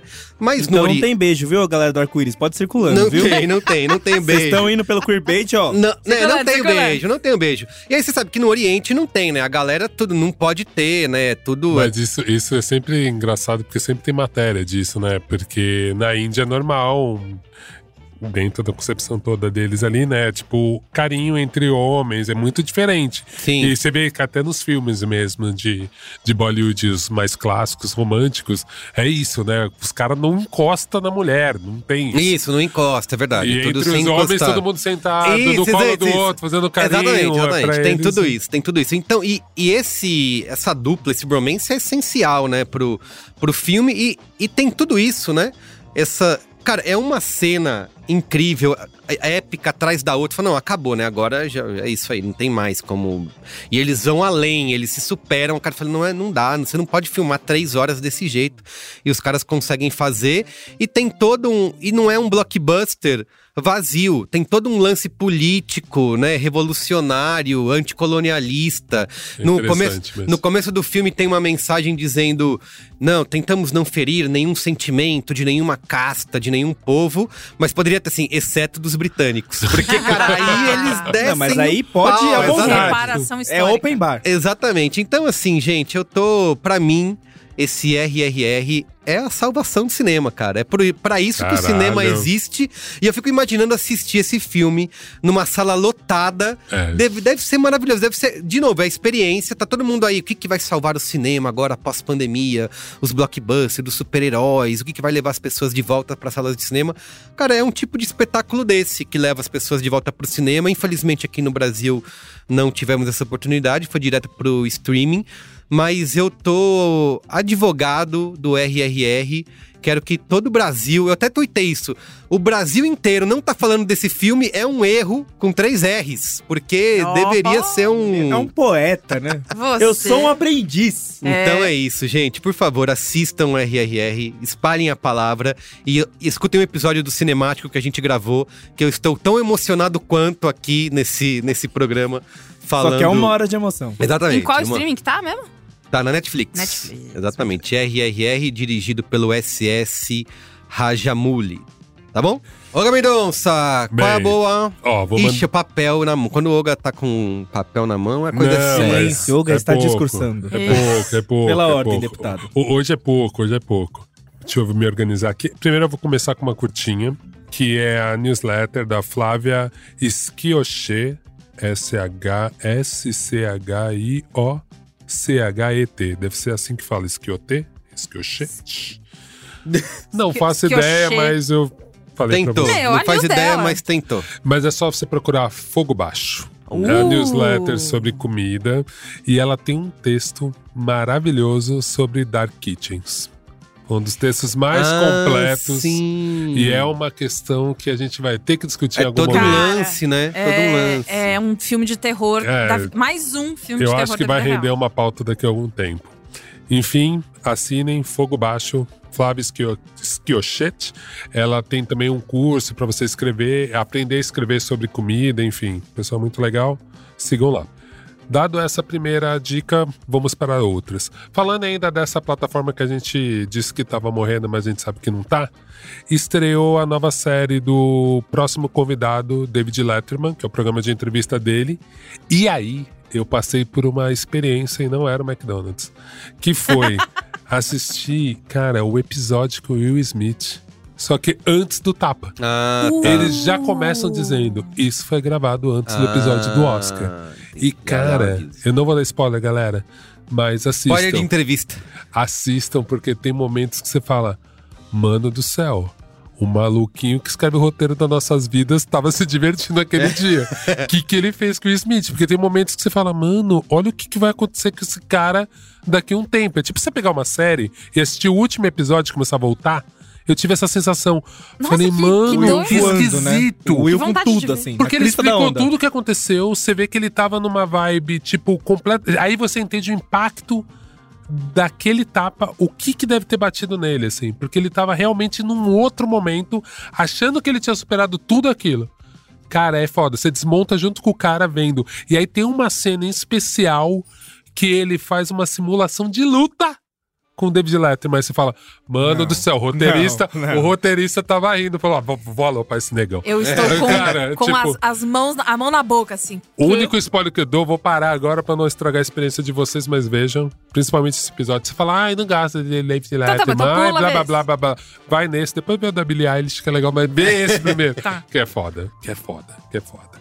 E aí, falando da Globoplay, que eu sempre falo da Globoplay, que é, é isso, gente. Eu, eu fico culpado de assinar por causa do Big Brother. Fale da e aí eu fico Globoplay. achando coisa É boa o da Globoplay, Um Globoplay. abraço, além disso. Globoplay. O Braincast aprova fica- falar da Globoplay. A gente Globoplay. fica fluindo o gênero. É o Globoplay. Ou Globoplay. Fale É. sempre. Tá, eu falo do jeito que eu quiser. É, eu tô, tô pagando. O, o streaming é nossa. Matheus Globoplay. É tô, tô pagando. É, não, tem uma série muito legal que eu já tinha falado também, que eles estão comprando os, os, os documentários da- da, série The Weekly, né? Que é do New York New York Times. Times, sim. E aí sim. eles compraram um muito bom que chama Cigarro Eletrônico, como tudo certo deu errado. Que aí mostra um pouco do que a gente falou aqui, que é isso aí. Às vezes a coisa nasce com uma boa proposta. Mas a porra do capitalismo, startupeiros tal, eles conseguem fazer de um jeito que a coisa começa a dar muito errado. Então vai contando a primeira história de uma das maiores marcas de cigarro eletrônico dos Estados Unidos, como começou e como no final, assim, a gente foi ratinho no laboratório dos caras. Porque, meu, ninguém sabia de nada que se ia dar certo ou se ia dar errado. E agora percebemos que tá dando muito errado. então, são essas dicas. Vou parar por aqui, meu caderninho de anotações. Tá tarde. Muito mas bem. Em breve tem mais. Então é isso. Siga arroba BraincastPod nas redes sociais para não perder nada. É isso, gente. O programa de hoje fica por aqui. Obrigado, viu? Vocês são lindos, Muito emocionantes. Muito Valeu. obrigada. saudáveis e sempre. gatos. É o que Beijo. a gente é. Gente, Valeu. bateu um miojinho agora? Demorou. então tá bom. Até semana que vem. Tchau. Música